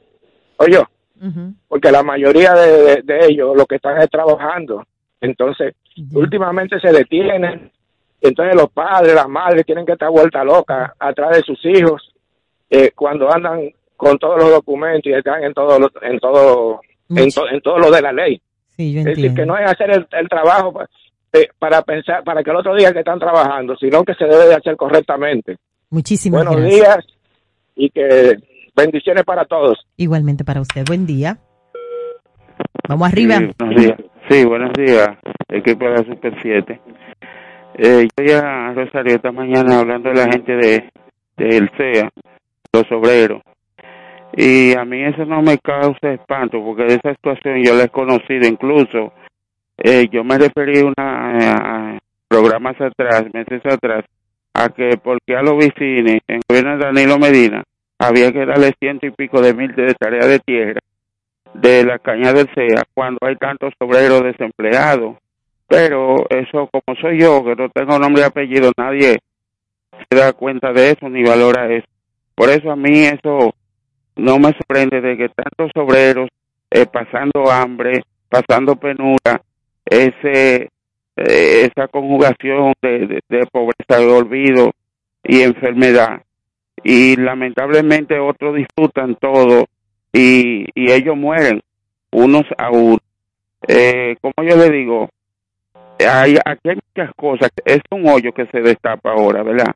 Pero que si seguimos destapando hoyos, usted entra para adentro busque esa finca de los productores agrícolas de, e industriales de jugos para que usted vea cuánta gente envenenada, cuánta gente sufriendo, cuánta gente muerta. Y a esa gente lo único que le dan es lo que le toca, como dicen ellos, dale lo que le toca y ya. Si aquí, si aquí seguimos destapando cosas, mire, por eso valoro el, el, el comentario de Bartolomé Pujal del día 2, que yo dije que ese es un comentario que va a, suscitar- va a seguir por mucho tiempo, de que esta es una sociedad que sobrevive únicamente y todo el mundo trata de sobrevivir a su manera. Así es. Muchísimas gracias. Buen día, Super 7 en la mañana. Cuente usted. Hola. Vamos arriba, rapidito. Super 7 FM. Buenos días. Eh, eh, Luis Cruz de Gualey. Disculpe que estoy participando por segunda vez. Quería hacerle una pequeña petición al director de la emisora para ver qué posibilidad hay que cuando lleven los entrevistados, nosotros eh, interactuemos con ellos haciéndole preguntas. Porque, por ejemplo, el señor que entrevistaron, que habló de la ciudad Juan Bosch, Andrés Van Oye, yo quisiera decirle que ningún pobre ganando un sueldo de obrero puede adquirir un apartamento en la ciudad Juan Bosch. Entonces, eso es un proyecto y plan eh, de, de plan social de- de- del gobierno que deberían de ser para la persona más pobre y más necesitada. No hay un obrero que pueda adquirir un apartamento ahí con estos señores de- que- que, tienen eso privatizado ahí en la ciudad Juan Bosch. Muchas gracias. A usted por llamar a- la Super 7 en la mañana. Cuéntenos usted. Vamos arriba. Buenos días. Buen día. El señor le hizo una petición a- al director de la emisora. A la directora, Yo le Roira quiero- Sánchez. yo- ah, ok, ok, yo le quiero hacer otra. Y es que haya un poquito de equilibrio. No quiero que el programa sea de un solo lado. Es mi programa, yo lo escucho hace mucho, pero yo quisiera que en el programa haya alguien que pueda defender la posición de gobierno alguna vez. O sea, no, no se lo encuentren mal, porque ustedes saben, por ejemplo, Rosario, que tuvo en otro tiempo que el programa tenía una diversidad de pensadores. Y no es malo, eso no es malo. Que si hay uno que defiende la posición de la fuerza del pueblo, como Julián, que haya uno que defiende la posición del PRM. Digo yo, si no es mucho pedir. Bueno, yo, voy a hablar, mejor yo el- voy a hablar por, por mi a lo por mejor el Tania planeta María. se lo regala, Quizás usted no me conoce. Yo tengo mucho tiempo siendo periodista y me caracterizo, me caracterizo por estar contra lo que está. Es decir, aquí hay momentos en que se ha felicitado al gobierno porque lo ha hecho bien, pero se critica cuando no lo hace bien. Lamentablemente yo nunca voy a complacer a nadie porque yo siempre estoy en contra de lo que está. El gobierno está ahí para trabajar, no para que yo le venga aquí a aplaudir como foca. Que hay cosas que él está haciendo bien, maravilloso. Mire, la justicia, ¿cuántas veces aquí no se ha elogiado que el presidente haya... Su primer decreto fue para Miriam Germán y para Jenny Berenice y la primera juramentación fue para de ella. Cuando el presidente ha destituido funcionarios por acusación de, de abuso y por corrupción, aquí se ha alabado y se ha felicitado al gobierno por su posición. Ahora, cuando no es así, por lo menos yo y María no puedo felicitarlo.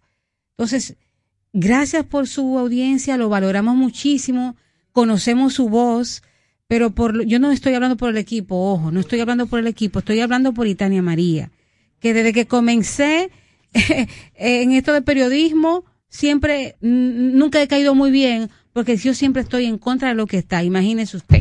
Pero es que el rol, el rol de un periodista, eh, perdón, que hay otra llamada. Buenos Eh, días, usted. Eh, eh, Cristian, disculpa. Eh, Eh, es que el rol del periodista no está, eh, bueno, para eso hay que ir a la universidad y, y entender toda nuestra dinámica, pero el rol del periodista es ese. Crítico. Y el, el análisis, que también otro género eh, que tiene que ver con la comunicación y el periodismo, tiene otras vertientes. Y esa práctica de que tiene que haber, incluso esas mismas personas todos los días llaman aquí y tienen la oportunidad de hablar. ¿Y cuántas personas nos llaman de esos interactivos? Si usted los suma, usted se va dando cuenta de qué tendencias son, la, la que tiene la gran mayoría. Eh, pero no, eh, eh, no, es un, no es un ejercicio a la carta. y al portador que los políticos tradicionales le han dejado muy mala tradición a la gente y le han posicionado el, lo que no debe ser. Realmente. Buenos días, diga usted. Sí, buenos días para todos, Cristian. Adelante. No, yo soy defiendo el programa, programa democrático. Mira, yo soy PRMista y siempre llamo. Oye, te quitan dos punticos. Mira, haga el favor de eh, desempeñando al, al compañero de Santo Domingo Este, el sitio Andújar, que a la entrada casi de los pinos. Ahí no puertos que vi cerca por ahí, que hicieron un basurero y los camiones de basura pasan y ni, ni para allá miran. Y por otro lado, visitamos al presidente por, para verle un padre soldado cañero que tenía como 20 años pa- pasando miseria. Algo, algo, gracias. Gracias a usted. Buenos días, cuéntenos. La joven dice que ella siempre va a estar en contra del gobierno, del, del gobierno que está. Del que esté, está del que. Ella tiene que ir con un tema bueno, porque el, del gobierno hace cosas buenas y con un tema malo. Ella es de psicología muy buena, muy buena. Pero es nada más candela y candela. Sí, no, caballero. Eh, Yo creo que usted no me ha escuchado cuando yo he felicitado al gobierno por la Procuraduría, por la independencia de la justicia, cuando cancela a los funcionarios que son signados como corruptos o como violadores o como abusadores sexuales más bien. Y cuando lo ha hecho bien, yo lo he dicho aquí. Buenos días, diga usted. Sí, buenos días. Cuéntenos. En realidad, en real- Cristian, en realidad, en realidad, para ser honesto, esta María eh, es objetiva. Ella a, a lo que está bien le llama bien, pero en verdad, en verdad, ese programa, excepto España María, no le saque el guante al gobierno. Parece ser que el PLD lo estaba haciendo mucho mejor. ¿Le está haciendo mucho qué? Mucho mejor. Buenos días, diga usted. Sí, buen No, día. pero por Dios. Pero yo los quiero ustedes como usted. Sí, Mire, el pueblo quiere una emisora que defienda al pueblo, un periodista objetivo, un periodista que defienda la verdad. Yo creo que ustedes lo hacen bien, no como otra emisora que se aforran de cuando el gobierno le da los anuncios, sino una emisora que se ha caracterizado por escuchar al pueblo, que da la oportunidad. Lo de la ciudad Juan Bo, eso es un proyecto para que los ricos se hagan más ricos. Eso no es un proyecto de que un fideicomiso para que el pobre pueda tener una casa.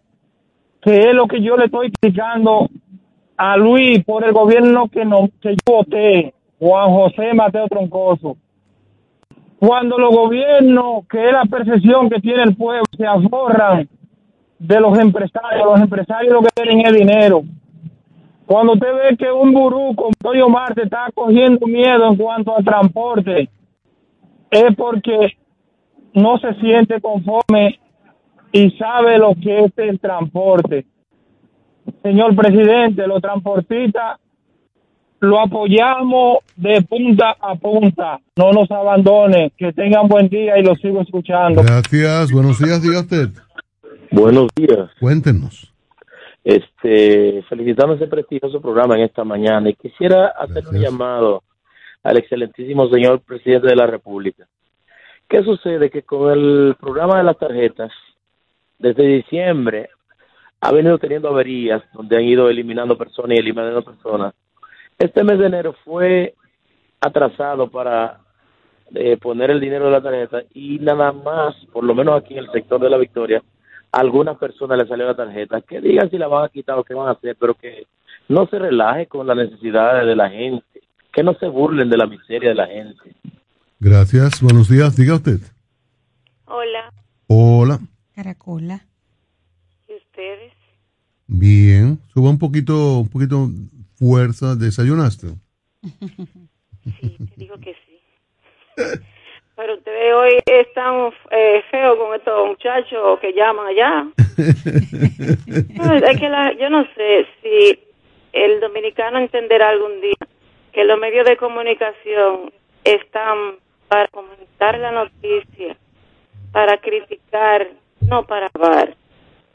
Entonces, el día que entiendan eso, ellos, ellos aprenderán lo que es la Super 7. Eh, por otra parte, quisiera yo que por lo menos un solo día, por lo menos un día, los haitianos desaparecieran de aquí. A ver qué van a hacer los dominicanos y los empresarios de este país. Buenos días. Buenos días para ti. Cuéntenos, diga usted. Bueno, buenos días. ¿Cómo están? Bien. De Cándida de Puerto Plata. Hola. Fíjate, ese programa yo lo escucho siempre. Es un excelente programa, uno de los mejores programas que hay, Cristian. Yo te conozco hace mucho tiempo, pero tú no te acuerdas de mí.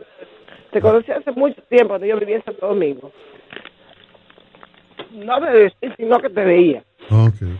Sin embargo, yo estoy de acuerdo con ustedes en su comentario. Y el pueblo que comenta lo que está pasando, la situación que está pasando el pobre, lo que son los más pobres, los que no tienen con qué comer, los que tienen que salir con una carretilla a vender unos platanitos, a vender cualquier cosa para poder comer. Este pueblo, este, este pueblo fue engañado, esta gente han traicionado el voto que le dio el pueblo, que ni siquiera era el voto para ellos. Y, y, que al cambio, ¿dónde está? ¿Eh? La gasolina, bueno, está de que, que está cara, pero yo escuché que baja un poco. que pretendían en tres meses? ¿Cuántas veces? Han subido todo y la comida cada vez que uno va a comprar una cosa, eh, eso está más caro. Un espagueti, 38 pesos, eh, lo, princesa, eso, que yo se lo, se lo hacía pues, a los animales porque es más fácil y más rápido para cocinárselo con una eh, pica pico o algo a los animales, cualquier cosa. Entonces, eso está carísimo. Lo más malito están, eso es aquí, eso está a 27, a 28 pesos, los que son más malos, que eso yo no, ni lo, eso no sirve. Entonces, dime, el pobre, el que no puede comprar una libra de carne, y esta gente haciéndose rico, que impuestos para todo, demasiado impuesto, por cuatro años quieren llevarse todo, y el Gra- pobre que se lo lleve quien lo trajo. Eso Gracias. no puede seguir así. Gracias, gracias, No- gracias por su comentario. Buenos días, diga usted. Buenos días. Adelante. Mire, la gente quiere todo lo bueno de cada cosa y no quiere lo, la parte mala. Es decir, el capitalismo tiene sus cosas buenas, pero tiene sus cosas malas. La gente quiere democracia y la democracia es la expresión política del capitalismo. Entonces, ¿qué es lo que embroma? Que los pobres esto, que los pobres aquello. El capitalismo no, no es una cuestión para pobres, es una cosa para ricos, para que los pobres trabajen y le hagan a los ricos. Entonces, ¿qué es lo que están reclamando? Si quieren democracia, esa es la democracia representativa. Uf, gracias, camarada. Buenos días, diga usted. Buenos días, equipo maravilloso. Hola, cuéntenos. Cuatro puntualizaciones breves. Primero, los, los PRMS eh, criticaban las bocinas, ahora quieren bocinas. Eh, se- eh, Cristian, sobre la cuestión de los haitianos, o de los braceros, Sí. eh, eh, el doctor Quiñones, yo lo vi un día en una entrevista y él dijo que en el 2008 eh, se hizo un censo y se determinó la cantidad que había, que era unos ocho mil y pico. Y él era el encargado de esa área, el doctor Quiñones, de que era diputado de, de, de Puerto Plaza. Y él dijo que, que después le, le preguntó a, a los que estaban organizando, eh, me a veces más para, para personarlo a todo. Y le dijeron, no, ya no queda más nada. Eh, no queda más. Lo que pasa que después, recuerden que los otros días se, de- se destapó una mafia que había de, de, de, de- de que estaban agregando gente, que le quitaban el primero, yo no sé cuánto era que tenían que darle mensual de, de las pensiones que le ponían. Eh, eh, es bueno que usted invite al doctor Quiñones para que él le haga esas explicaciones, dile a la producción que lo invite para oír esa explicación clara. Gra- gracias, gracias. sobre gra- eso. gracias, líder. Buenos días, diga usted. Buenos días. Hola, cuéntenos. Con respecto a, a los cañeros, se les paga 400 pesos porque ellos están aquí. Si ellos no estuvieran aquí, los empresarios estuvieran obligados a pagarle lo que cuesta un día dominicano.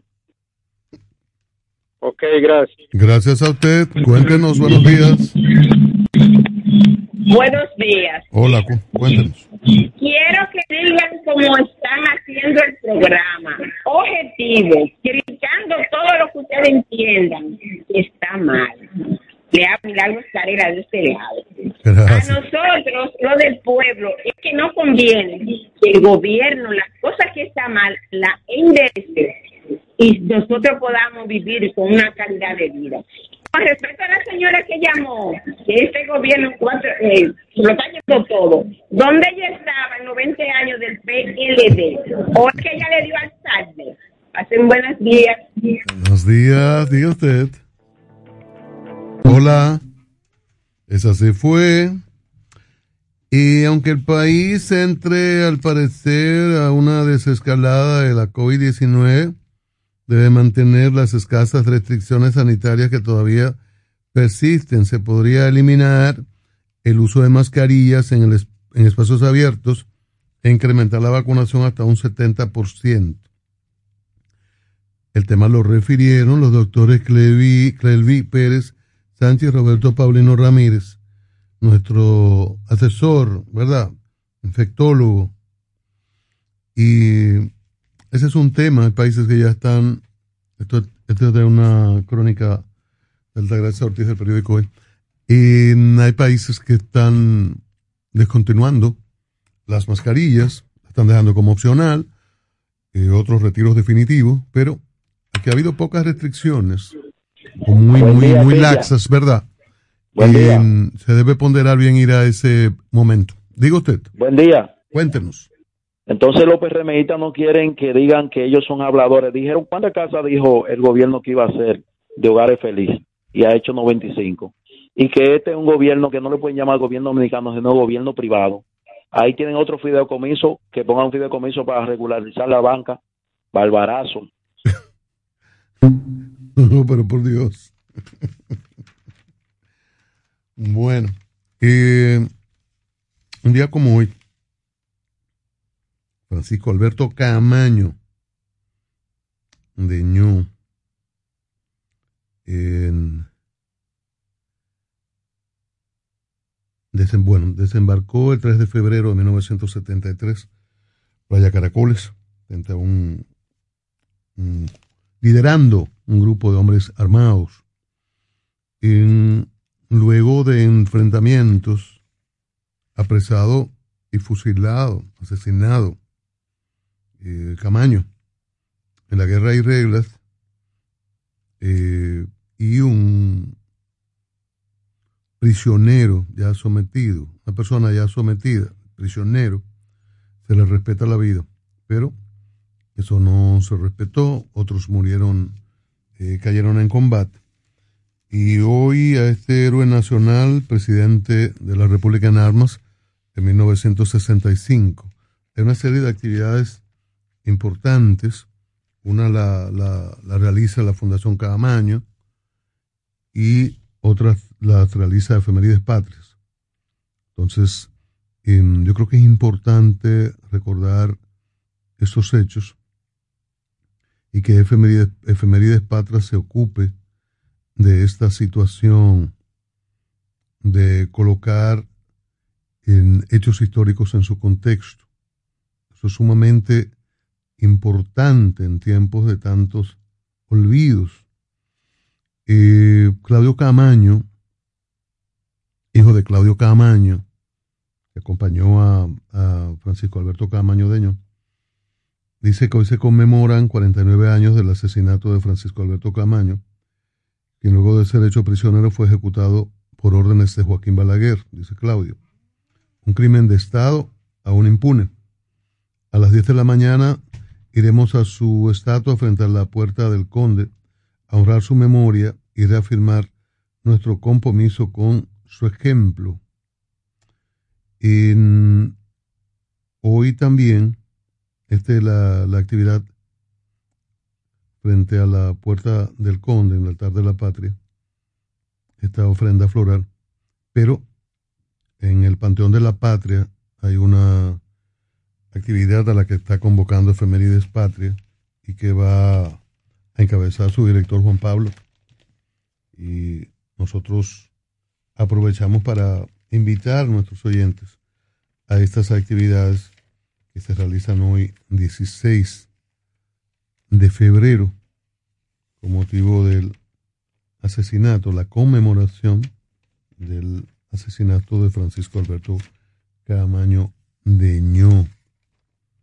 Recordar, presidente de la República, constitucionalmente presidente de una, de una república en armas, proclamado presidente por el Congreso Nacional. No es que uno lo estima, que uno lo cree, que uno lo pondera. Es un hecho legal, constitucional. Eh, y es bueno recordarlo en un día como hoy. Para que te mantengas informado, continúa en sintonía con la Super 7 en la mañana.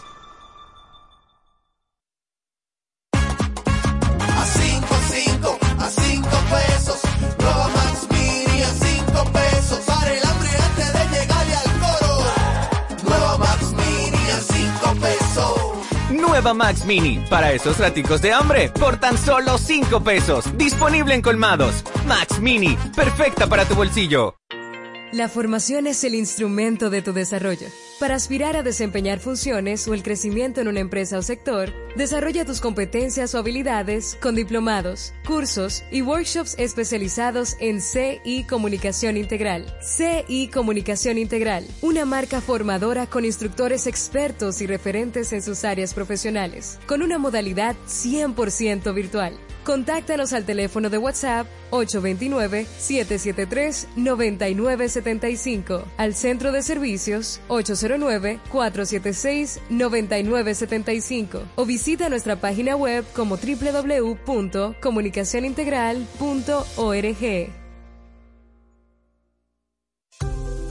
¿Quieres importar o exportar algún producto? Alfridomsa, empresa líder en la industria frigorífica con un servicio de calidad y política de control bajo los estándares internacionales en nuestros almacenamientos, almacenes generales, almacén fiscal, frigorífico, programas de pignoración y transporte de mercancías con aliados estratégicos en Europa, Estados Unidos y cualquier parte del mundo. Alfridomsa, seguridad, rapidez, tecnología y eficiencia. Contáctanos al 809-549-1003 y síguenos en nuestras redes sociales como arroba alfridomsa. Alfridomsa, líder en la industria frigorífica.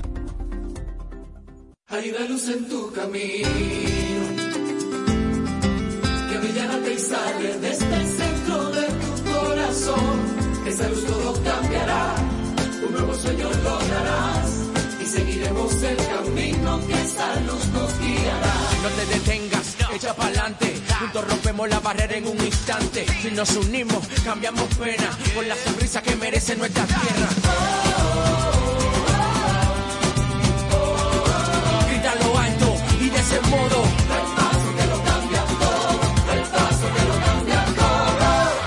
Paso que lo cambia todo en la Academia de Finanzas con Propósito.edu.do. Banco Popular, a tu lado siempre.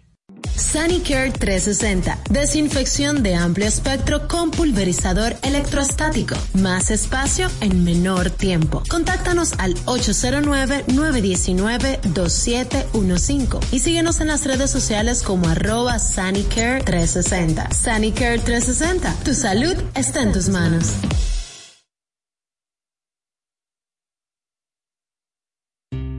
Parque del Prado, el primer y más completo camposanto de Santo Domingo Este, en el kilómetro 3 de la carretera a Guerra. Información 809-598-3000. Para emergencias 809-923-1111 o acceda a www.parquedelprado.com.do. Escucha nuestra programación por Tuning Radio como Super 7 FM. Una panorámica informativa y amplia. Solo la escuchas en la Super 7 en la mañana. Son las 9.30 minutos. 9.30 minutos de este miércoles 16 de febrero. Los cobros en las clínicas. Esta es una situación tremenda. De que usted va con un paciente, una persona requiriendo de urgencia un servicio médico, lo primero que le plantean es que usted tiene que hacer un depósito de dinero y a veces como si usted fuese un narco anda, o, anduviese con un banco andante con anexo a, su vehículo, una caja eh, de dinero en efectivo. Una cosa increíble. Los dueños de clínica plantean que tienen una situación con personas que luego no hay quien se haga cargo. Si hay un se, se, reúne un monto fuerte, un monto alto por consumos en la clínica, que después no aparece quien, quien, paga. Pero, óigame, no, no puede estar condicionada la atención eh, de la salud riesgo de la vida de una persona a que usted meta la mano en un bolsillo y saca un montón de papeletas. Y ayer el abogado Manuel Esquía planteó la creación por ley de un fondo de garantía a fin de resolver este problema de ese cobro de anticipo en las clínicas privadas, un fondo con un tope de 20 millones de pesos, un máximo de 100, que sería manejado, según su planteamiento, por la Superintendencia de Seguridad Social a través de una cuenta que denominaría fondo de garantía. Yo no sé qué habría que hacer, pero esta, esta situación no se puede mantener. Tenemos a Felipe Vallejos. Desde ahora, Ojo de Águila, una visión sagaz sobre el plano nacional e internacional con Felipe Vallejos. Vallejos, buenos días. Bienvenido a la Super 7, como siempre. Buenos días, Cristian. Como siempre, un placer para mí estar contigo. Eh, Felipe, antes de los temas locales, que son muchos, muchos, muchos, este tema, ¿qué te parece de un presidente solicitado en extradición, preso y solicitado en extradición por vinculación con narcotráfico, con su hermano ya, con cadena perpetua en territorio estadounidense? Sí, así es. Eh, lo del... Dame un segundo, perdón, Cristian. Sí, cómo no. es el caso del presidente hondureño. Y esas imágenes son tremendas, son tremendas, porque este hombre sacado de su casa, expulsado. Eh, Ay, yo no sé. encadenado. Yo estaba pensando en los presidentes. Orlando Hernández. En los expresidentes de aquí yo estaba pensando, no sé por qué. Aquí como que nunca se vería esa imagen, porque imagínate, hay que salvaguardar y proteger la imagen de los expresidentes. Sacado de su casa. Sí, pues sí. Eh, encadenado. Adelante. Digo, aquí fue apresado, perdón, Felipe, eh, bueno, sometido a la justicia Jorge Blanco y cuando estaba ante la jueza de la instrucción, ante la jueza de instrucción, en ese momento era el nombre, se dispuso su apresamiento, él salió desde allí, pero luego fue hecho preso, cumplió prisión y, y bueno, todos o casi todos conocemos el fin de la historia. Felipe. Sí, me llamó la atención de, ese caso la, forma en que lo apresaron. Eh, incluso estaba esta mañana viendo las últimas publicaciones de, Juan Orlando Hernández en, en, su cuenta de Instagram, de lo más normal, jugando con perritos, haciendo sesiones de trabajo de su casa y subió un post diciendo que estaba a disposición de las autoridades para responder ante la justicia eh, y que se iba a entregar voluntariamente como así ocurrió. Entonces, de la forma en que él se entregó, el expresidente, me pareció chocante la forma en que eh, lo, lo, apresaron y la forma en que lo trasladaron, esposado de pies y manos, de una forma realmente eh, casi circense, vamos a decir, eh, imágenes que obviamente recorrieron el mundo. Y a nivel local se conectó mucho con el hecho de que en el 2017 forzó eh, de manera evidente las elecciones para poder permanecer en el poder hasta, hasta hace poco. Entonces, en ese sentido, creo que la situación del expresidente es difícil porque obviamente esto está en pedido de extradición y muy probablemente sea extraditado. En ese sentido, las conexiones a nivel local nos hicieron esperar, como diciendo que justo en un aniversario eh, un triste aniversario de las eh, fallidas elecciones municipales del año 2020, cuando el sistema de voto automatizado falló, comprometiendo la posibilidad de votar del 60% del electorado dominicano y el hecho de que esta situación pues, pudiera extrapolarse a casos locales. Cristian mencionaba el de Jorge Blanco, pero mucha gente evidentemente quiere hacer alusión a lo que pudiera ocurrir eventualmente en una situación judicial con Danilo Medina, quien en diciembre sonó mucho en los expedientes del caso, de algunos casos de supuesta corrupción sometidos por el Ministerio Público ante la justicia. En esa, esa, esa conexión la que ha llamado la atención y en términos visuales es evidente la forma en que, lo apresaron, que me pareció más, eh, más un espectáculo que un protocolo estrictamente necesario, dado que el hombre se entregó de manera voluntaria. Bueno, en, el ámbito local, bueno, hiciste ese paralelismo.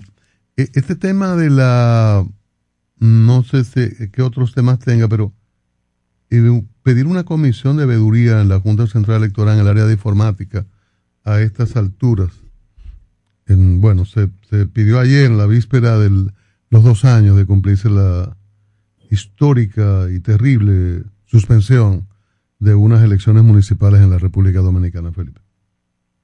Sí, así es. Eh, está en, discusión ese tema de, la Dirección de Informática de la Junta Central Electoral porque evidentemente la credibilidad eh, todavía está lacerada aun cuando los eh, jueces de la, de la Junta Central pues cambiaron, cambiaron de manos. Salió Castaño Humán y entró Román Jaques, pero evidentemente que la credibilidad viene más de la mano de los resultados. Los partidos no están del todo contentos con el procedimiento que se ha llevado a cabo en la parte informática, pero creo en este caso, eh, por eso estamos lejos de volver a discutir la presencia del sistema de voto automatizado en el país.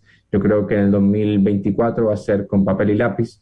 Aquí la clave va a estar en la, en la transparencia, la eficiencia y, la, y el, el apoyo de todos los partidos para la transmisión de estos datos, que evidentemente tiene que ser eh, electrónico. Es ahí donde está la situación. Yo no creo que aquí la gente se pueda confundir con que se va a volver a discutir del sistema de voto automatizado. No estamos preparados para eso, evidentemente, por razones lógicas.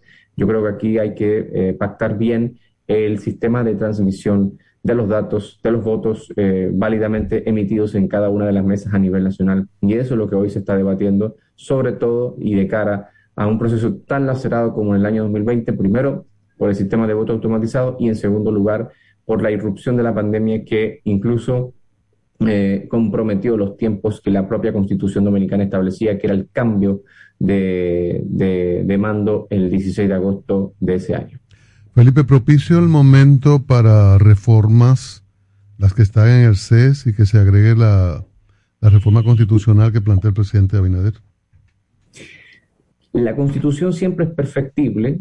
Pienso que eh, aunque el presidente Abinader eh, no queda descartado o no queda, mm, digamos, sin el peso moral de defender una reforma, dado que la gente dice sí, pero él defendió la constitución tal, tal y cual como está en el año 2016, en el año 2019, pero por razones muy diferentes, porque ahí había un intento claro de reformar la constitución para que Danilo Medina permaneciera cuatro años más para quitar el vigésimo transitorio que él mismo aprobó en el año 2015. Entonces, Creo que la Constitución siempre es perfectible, sobre todo por la cantidad de artículos que el PRM está proponiendo. Sin embargo, pienso que no es el momento ideal para reformar la Constitución, a pesar de que eh, los puntos eh, sobre la mesa sean válidos por el hecho de la situación económica y social que el país vive. El presidente Abinader lo, que, lo último que necesita es comprometer su capital político, em, de alguna forma separándose aún más de otras fuerzas políticas y sociales por una reforma que no tiene el apoyo suficiente ni el consenso necesario para poder pasar en el Congreso Nacional. Se está discutiendo en el CES, pero ¿a qué costo? Cuando pienso que en este preciso momento el principal problema del gobierno es de carácter económico y es ahí donde debe invertir todas sus fichas para que esto le permita de alguna forma eh, lograr mayor unidad mayor consenso con otras fuerzas y establecer posibles soluciones a un problema que es global, pero que de alguna forma puede eh, establecer una, una, suerte de tregua, por un lado, pero por el otro soluciones paliativas al, al, alza de costos que es global de nuevo, pero la gente no eligió al actual gobierno para que le explicara lo que está pasando a nivel global, los eligió para traer soluciones.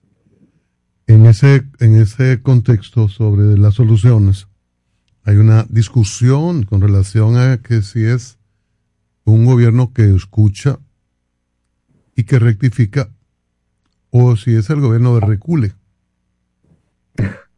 Bueno, hay que recordar que Danilo Medina hacía exactamente lo mismo. Eh, me acuerdo cuando a los primeros meses del 2012 decían que iban a reducir drásticamente la nómina pública, porque el propio Medina decía que no era posible que el Estado dominicano funcionara con 600.000 personas en la nómina, porque prácticamente podía funcionar con 250.000 o 150.000 personas.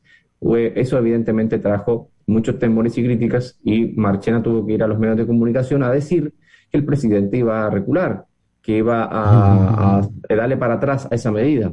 O por ejemplo, cuando estableció una eh, nuevos impuestos a distintas eh, a distintos productos o servicios, también le dio para atrás cuando vio que la situación se le iba a complicar. Entonces, en ese sentido, creo que esa táctica de, lanzar, un, una, lanzar un rumor o lanzar una medida administrativa para ver la reacción es siempre parte de las tácticas del gobierno. Entonces, creo que se puede decir de ambas, de ambas formas. Creo que el gobierno, de alguna forma, está muy pendiente de las reacciones, ha echado para atrás en algunas y el presidente Abinader ha sido el primero en reconocerlo. Es válido y positivo que el presidente escuche Creo, eso sí, que no puede seguir gastando demasiados cartuchos en esa táctica de darle para atrás a las medidas cuando pienso que eso tiene una vida útil, eh, un plazo fatal de, digamos, de utilidad política. Y por tanto creo que hay que, hay que tratar de, que eso sea lo, menos posible porque si no, el gobierno va a caer eh, o va a reforzar esa noción que el PLD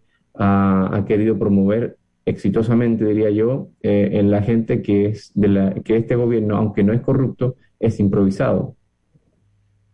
Esa, ese es un tema y de, y de gran debate, ¿no?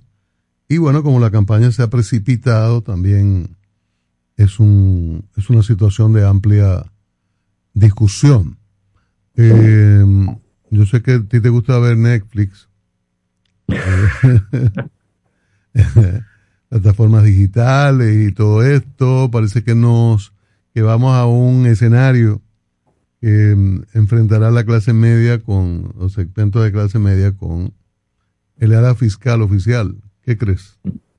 Sí, complicada la situación porque dado que no se sometió una reforma fiscal cuando llegó el nuevo gobierno por la situación de la pandemia, en un momento amagaron por reformar la, eh, hacer una reforma fiscal el año 2021, pero se decidieron desistir de la, de la misma, una, una victoria política para ellos, un respiro para el país, pero el gobierno sigue necesitando recursos frescos, los está buscando, es evidente, pero eh, tiene que tener cuidado, porque si la situación a nivel de, las, de la clase más eh, desfavorecida económicamente no está del todo bien por el hecho de las alzas de, de los precios de los productos eh, básicos, así como de los combustibles, y que ahora entonces eh, este tema de Netflix o de los servicios eh, digitales como por Internet reciban una carga impositiva mayor, a la gente más desfavorecida probablemente nunca ni se enteren que cuál es el debate sobre este tema impositivo, pero quien hace opinión y ejerce presión sobre los medios de comunicación y moviliza a nivel político y social es la clase media, la clase profesional y esa es la que está, se va a ver afectada porque va a estar mejor informada, porque se va a alertar de esta posible situación y obviamente le va a marchar al gobierno. Entonces, enemistarse con la clase media, sumado a la atención de la clase económicamente más desfavorecida, pienso que es una combinación peligrosa para el gobierno de cara a que primero viene el 27 de febrero, el presidente Abinader debe llegar lo más reforzado posible a su segunda rendición de cuentas, pero sobre todo estamos caminando por el último año de su posible, de un, de un periodo de dos posibles, donde hay eh, ligera tranquilidad. El presidente Abinader el PRM y el gobierno en general deben estar plenamente conscientes de que a partir del 2023 esta cosa se complica a nivel político porque la campaña arranca ya de manera incontrolable. Si hoy por hoy no es controlable el PLD en términos de los plazos que la propia ley establece para iniciar la campaña. Imagínense usted lo que va a pasar en el año 2023 cuando tengan su candidato presidencial definido versus Leonel Fernández versus Luis Abinader. El 2023 es un año muy convulso políticamente. Este es el último año de, de, ligera tranquilidad y para someter cualquier tipo de iniciativa sin tanto ruido. Si el gobierno está teniendo complicaciones en ese sentido, creo que tiene que repensar la estrategia del año 2022 porque en el 2023 se le va a complicar todavía más. Bueno, gracias Felipe. Gracias Cristian. Felipe Vallejos, el Ojo de Águila, estado con nosotros con sus interesantes reflexiones. Y las bancas de apuestas eh, tienen que ir a la regu- a regularización o a una mayor regulación dentro de 120 días. Kiko Tabar eh, ha sido designado, posesionado en casinos y juegos de azar. Esto además de la responsabilidad que tiene como administrador de la lotería. Hay una resolución 061 del Ministerio de Hacienda que lo coloca a título honorífico eh, en la dirección de casinos y juegos de azar. Las, la norma establece un plazo de 120 días a las bancas de lotería que comercializan sorteos de billetes y quinielas de la lotería que se encuentran operando al margen de la ley para regularizar sus permisos. Esto ha sido declarado, bueno, un decreto que declaró de interés nacional hace unos días la regularización de las bancas de lotería. Entonces con esta resolución se aterriza, se dan ya pasos en esta dirección. Y mm, aquí eso de las bancas es un enorme desorden y fuente de corrupción también. En algunos momentos se ha denunciado o se o fue denunciada la dirección que tiene que ver con casinos y juegos de que se beneficiaba de la operación ilegal de muchas bancas de apuestas, que facilitaba, que encubría operaciones irregulares por beneficios económicos. Incluso recuerdo un reportaje de Alicia Ortega en la que estaban en ese momento Fenabanca, la federación, los que están formales, le, indicó lugares y realizó grabaciones donde se veía funcionarios oficiales ir a buscar su dinero, a buscar dinero corrompidos para permitir el funcionamiento de esas bancas. Pasó mucho tiempo, llegaron nuevas autoridades y bueno, esta es la manera de actuar frente a las bancas.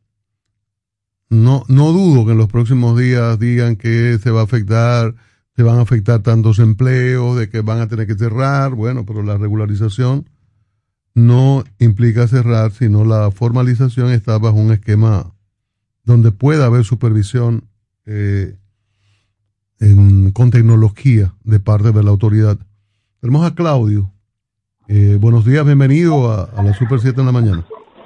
Hola Cristian, hermano. Eh, buenos días para ti, para Sí. todos allá y para el pueblo dominicano que nos escucha. Comentábamos la actividad, Claudia, a propósito de un aniversario del asesinato de Francisco Alberto Camaño. ¿Cuál es la actividad y cuál es tu reflexión en este día? Sí, estamos precisamente aquí eh, en la estatua de Camaño que está frente a la puerta del Conde para depositar una ofrenda floral en conmemoración del 49 aniversario de su asesinato. Nosotros, como cada año, pues recordamos este acontecimiento tanto para mantener viva la memoria histórica de Camaño como una forma también de reafirmar nuestro compromiso con sus valores y con sus ideales.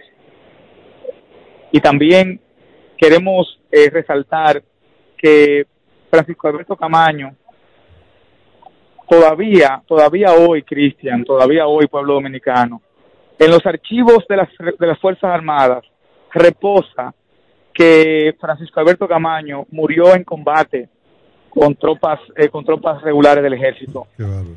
Sin embargo, eh, hay muchos testimonios, incluso de soldados que estaban ahí, de la forma en cómo Camaño fue capturado y fue asesinado cerca de seis horas después por instrucciones directas del entonces presidente Joaquín Balaguer. Este es un crimen de Estado que todavía está impune. Y si bien sus autores eh, materiales e intelectuales eh, tal vez ya eh, han pasado eh, ya han pasado de este mundo, pero es importante porque la memoria histórica también es un derecho. Y es importante que este hecho, si, si bien ya la naturaleza penal del mismo, por la pérdida de los, de, de los actores de ese proceso, tal vez no sea posible tener una, una justicia penal, pero por lo menos que no quede impune la justicia histórica. Eso es importante. Y que Francisco Alberto Camaño, que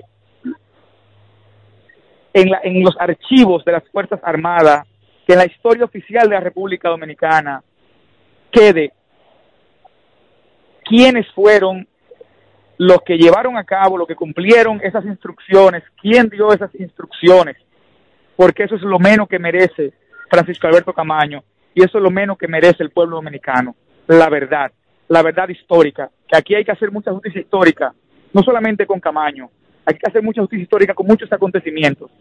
No es posible que todavía Joaquín Balaguer se le siga llamando padre de la democracia. Dios. Eso es una vergüenza, eso es una eso, eso es un pisoteo a la dignidad del pueblo dominicano. Aquí las cosas hay que llamarlas como son. Duela a quien le duela, porque esa es la verdad y la verdad es un derecho. Así es. Entonces, eh, Claudio, reiteremos, la actividad es ahora en, frente a la estatua de Camaño, ahí en el altar de la patria. Sí, en este momento estamos acá. En este momento estamos acá. Recordamos al pueblo dominicano, Francisco Alberto Camaño, desembarcó un 2 de febrero de 1973 con el objetivo desarrollar un foco guerrillero para deponer el gobierno eh, sanguinario y, de violencia de Estado de Joaquín Balaguer y poder crear las condiciones para que se, hicieran elecciones libres y se respetara la voluntad la voluntad popular. Es, esa, esa, ese foco guerrillero militarmente fracasó con la muerte, con el asesinato de Francisco Alberto Tamaño un 16 de febrero de 1973. Pero por encima de esa, de esa derrota militar, Camaño tuvo una victoria moral porque su voluntad nunca fue quebrantada y precisamente por eso hoy estamos aquí recordándole. Bueno, muchísimas gracias, Claudio. Gracias a ustedes. Bueno, Claudio Camaño, en esta actividad que se da hoy frente a la estatua de Francisco Alberto Camaño, ahí frente al altar de la patria, a lo que llamamos Puerta del Conde. Y mm, es importante, es importante mantener la memoria viva, lo que comentaba hace un ratito, sobre eh, estas grandes figuras de la historia de la República Dominicana. Ayer, ayer, en, en propósito de una insólita solicitud del interno Rodríguez, el ex procurador general de la República, de que mm, quería que su que, se le presentaran excusas, sentía su nombre manchado, el, el, ofendido, un hombre que está sometido a la justicia por acto de corrupción y parece que hay otras investigaciones pendientes, pero él se adelanta a querer cambiar la discusión eh, al tema de las cárceles, tiene un activismo mediático tremendo, la defensa más concentrada en colocar temas en la agenda mediática, o él y la defensa, que en construir, como le dijo ayer Jenny Berenice Reynoso, en prepararse para una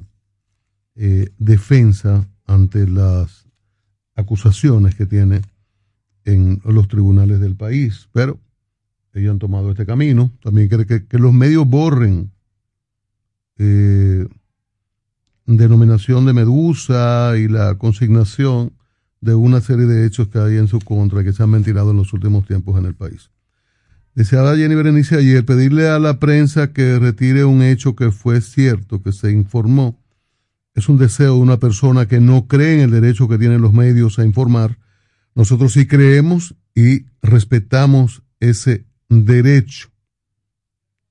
En, nosotros no estamos, agrego, para hacer recomendaciones a imputados, pero quizás sería más estratégico que se dediquen a preparar sus defensas ante las gravísimas imputaciones que tienen, más las nuevas que les van a agregar o que se van a agregar cuando el Ministerio Público tenga a bien presentar el acto conclusivo. esta fue la decisión, eh, digo, opiniones de Jenny Berenice ayer, directora de persecución de la Procuraduría, cuando el Tribunal Superior Administrativo se declaró incompetente para conocer de la acción de amparo que le presentó el ex procurador. El tribunal declinó ese amparo ante el cuarto juzgado de la instrucción para que decida sobre la petición del señor Jean Alain Rodríguez, que repito, prefiere em, llamar la atención con tema y, distraer sobre elementos fundamentales de la discusión sobre corrupción, hablando y queriendo hasta criticar a las actuales autoridades por una cosa que él dejó ahí, un negocio, de una construcción inadecuada para, para que sean llevados allí presos o internos, que una construcción que le falta mucho en, y sin los servicios debidos, adecuados, para eh, poder mantener internos allí, pero le está haciendo propaganda y quiere que uno se meta en una discusión sobre asuntos que no tienen sentido, sino que creemos hay que discutir sobre corrupción y sobre su rol eh, desafortunado. Oh Dios, qué mal momento en aquel en que el presidente Medina decidió colocar a este hombre allí. Claro, era una, era una suerte de combinación perfecta entre ellos. Señores, llegamos al fin de este programa en este día. Recuerden, están los muchachos ya por ahí de, de iMoney Radio con informaciones financieras, del mundo económico, muchas cosas interesantes. Eh, así que continúe con la Super 7. Pasen feliz día esta mañana. Hasta aquí la actualidad nacional e internacional vista desde un prisma muy particular con el equipo de analistas de la Super 7 en la mañana. Nos encontramos en otra jornada de referencia informativa desde las 6 de la mañana en la Super 7.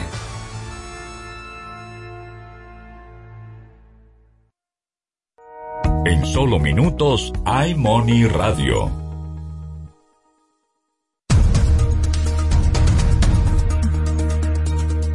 Argentina inicia el 2022 con una elevada inflación. Y ahora las noticias del portal super7fm.com.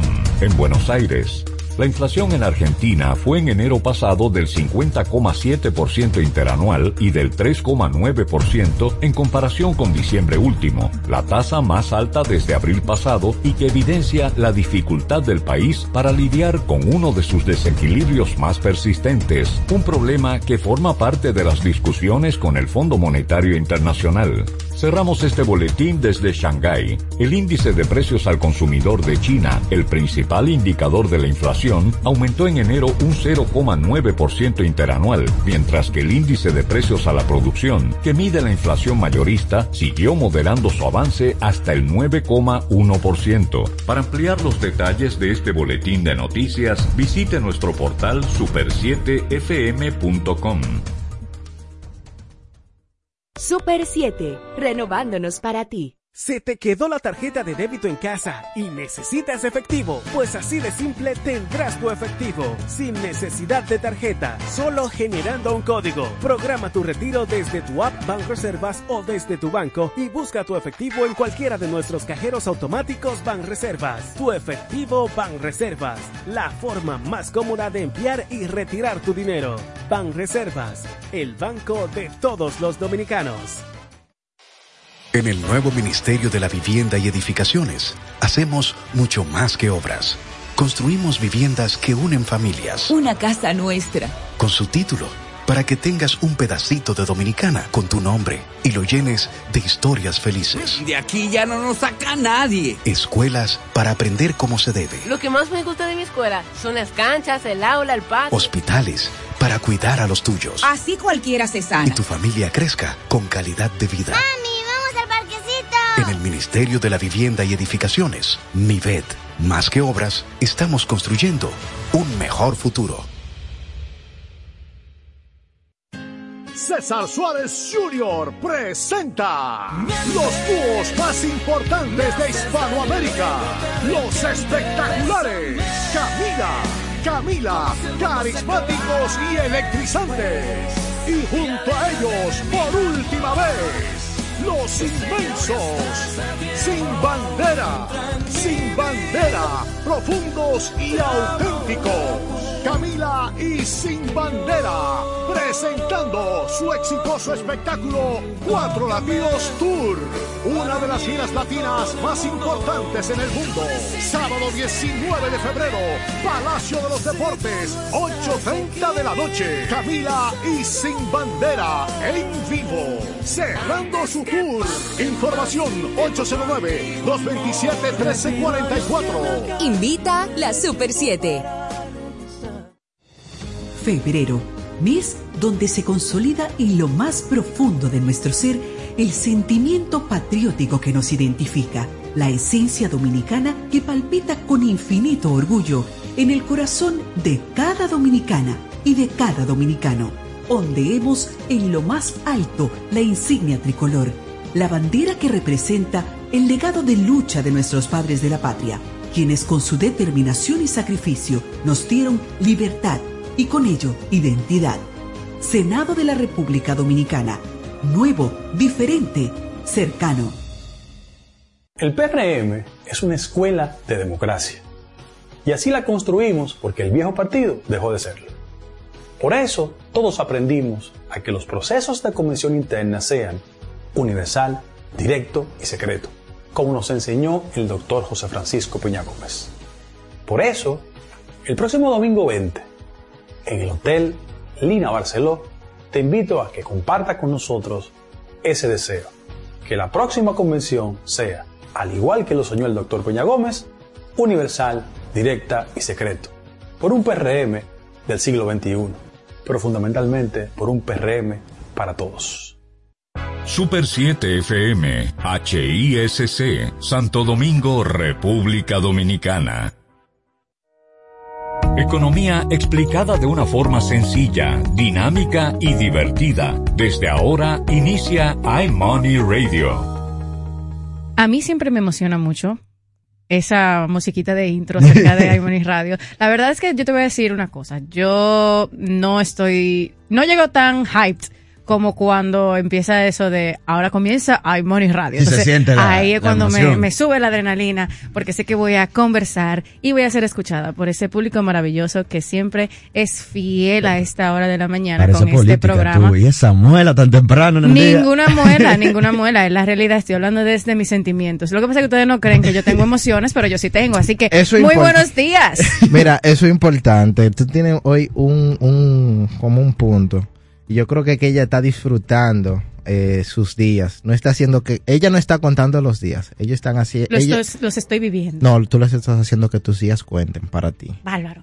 Bueno, que este programa de finanzas, economía o de ayuda y filosofía Oye, y filosofía porque No. mire Es si usted no va de la mano. si usted no amanece con la actitud correcta nada le va a salir bien ni en los negocios Recordando que este es un programa de economía y finanzas.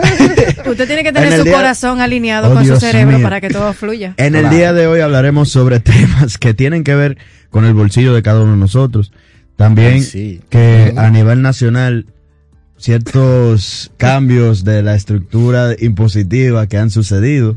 Hablaremos específicamente están forzando ya. de- del ITEVIS que se va a comenzar a, a, A grabar. a grabar en los servicios digitales. Además de eso, también traemos un programa lleno de asuntos internacionales y algunos consejos para poder administrar mejor tus finanzas. Así que con esto comenzamos este es su programa iMoney Radio. Ya volvemos, no cambies el dial. iMoney Radio.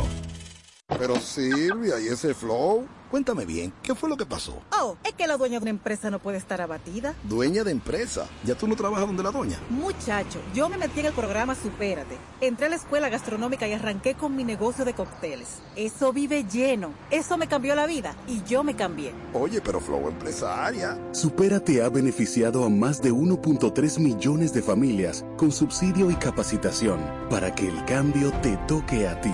Estamos cambiando. Presidencia de la República Dominicana.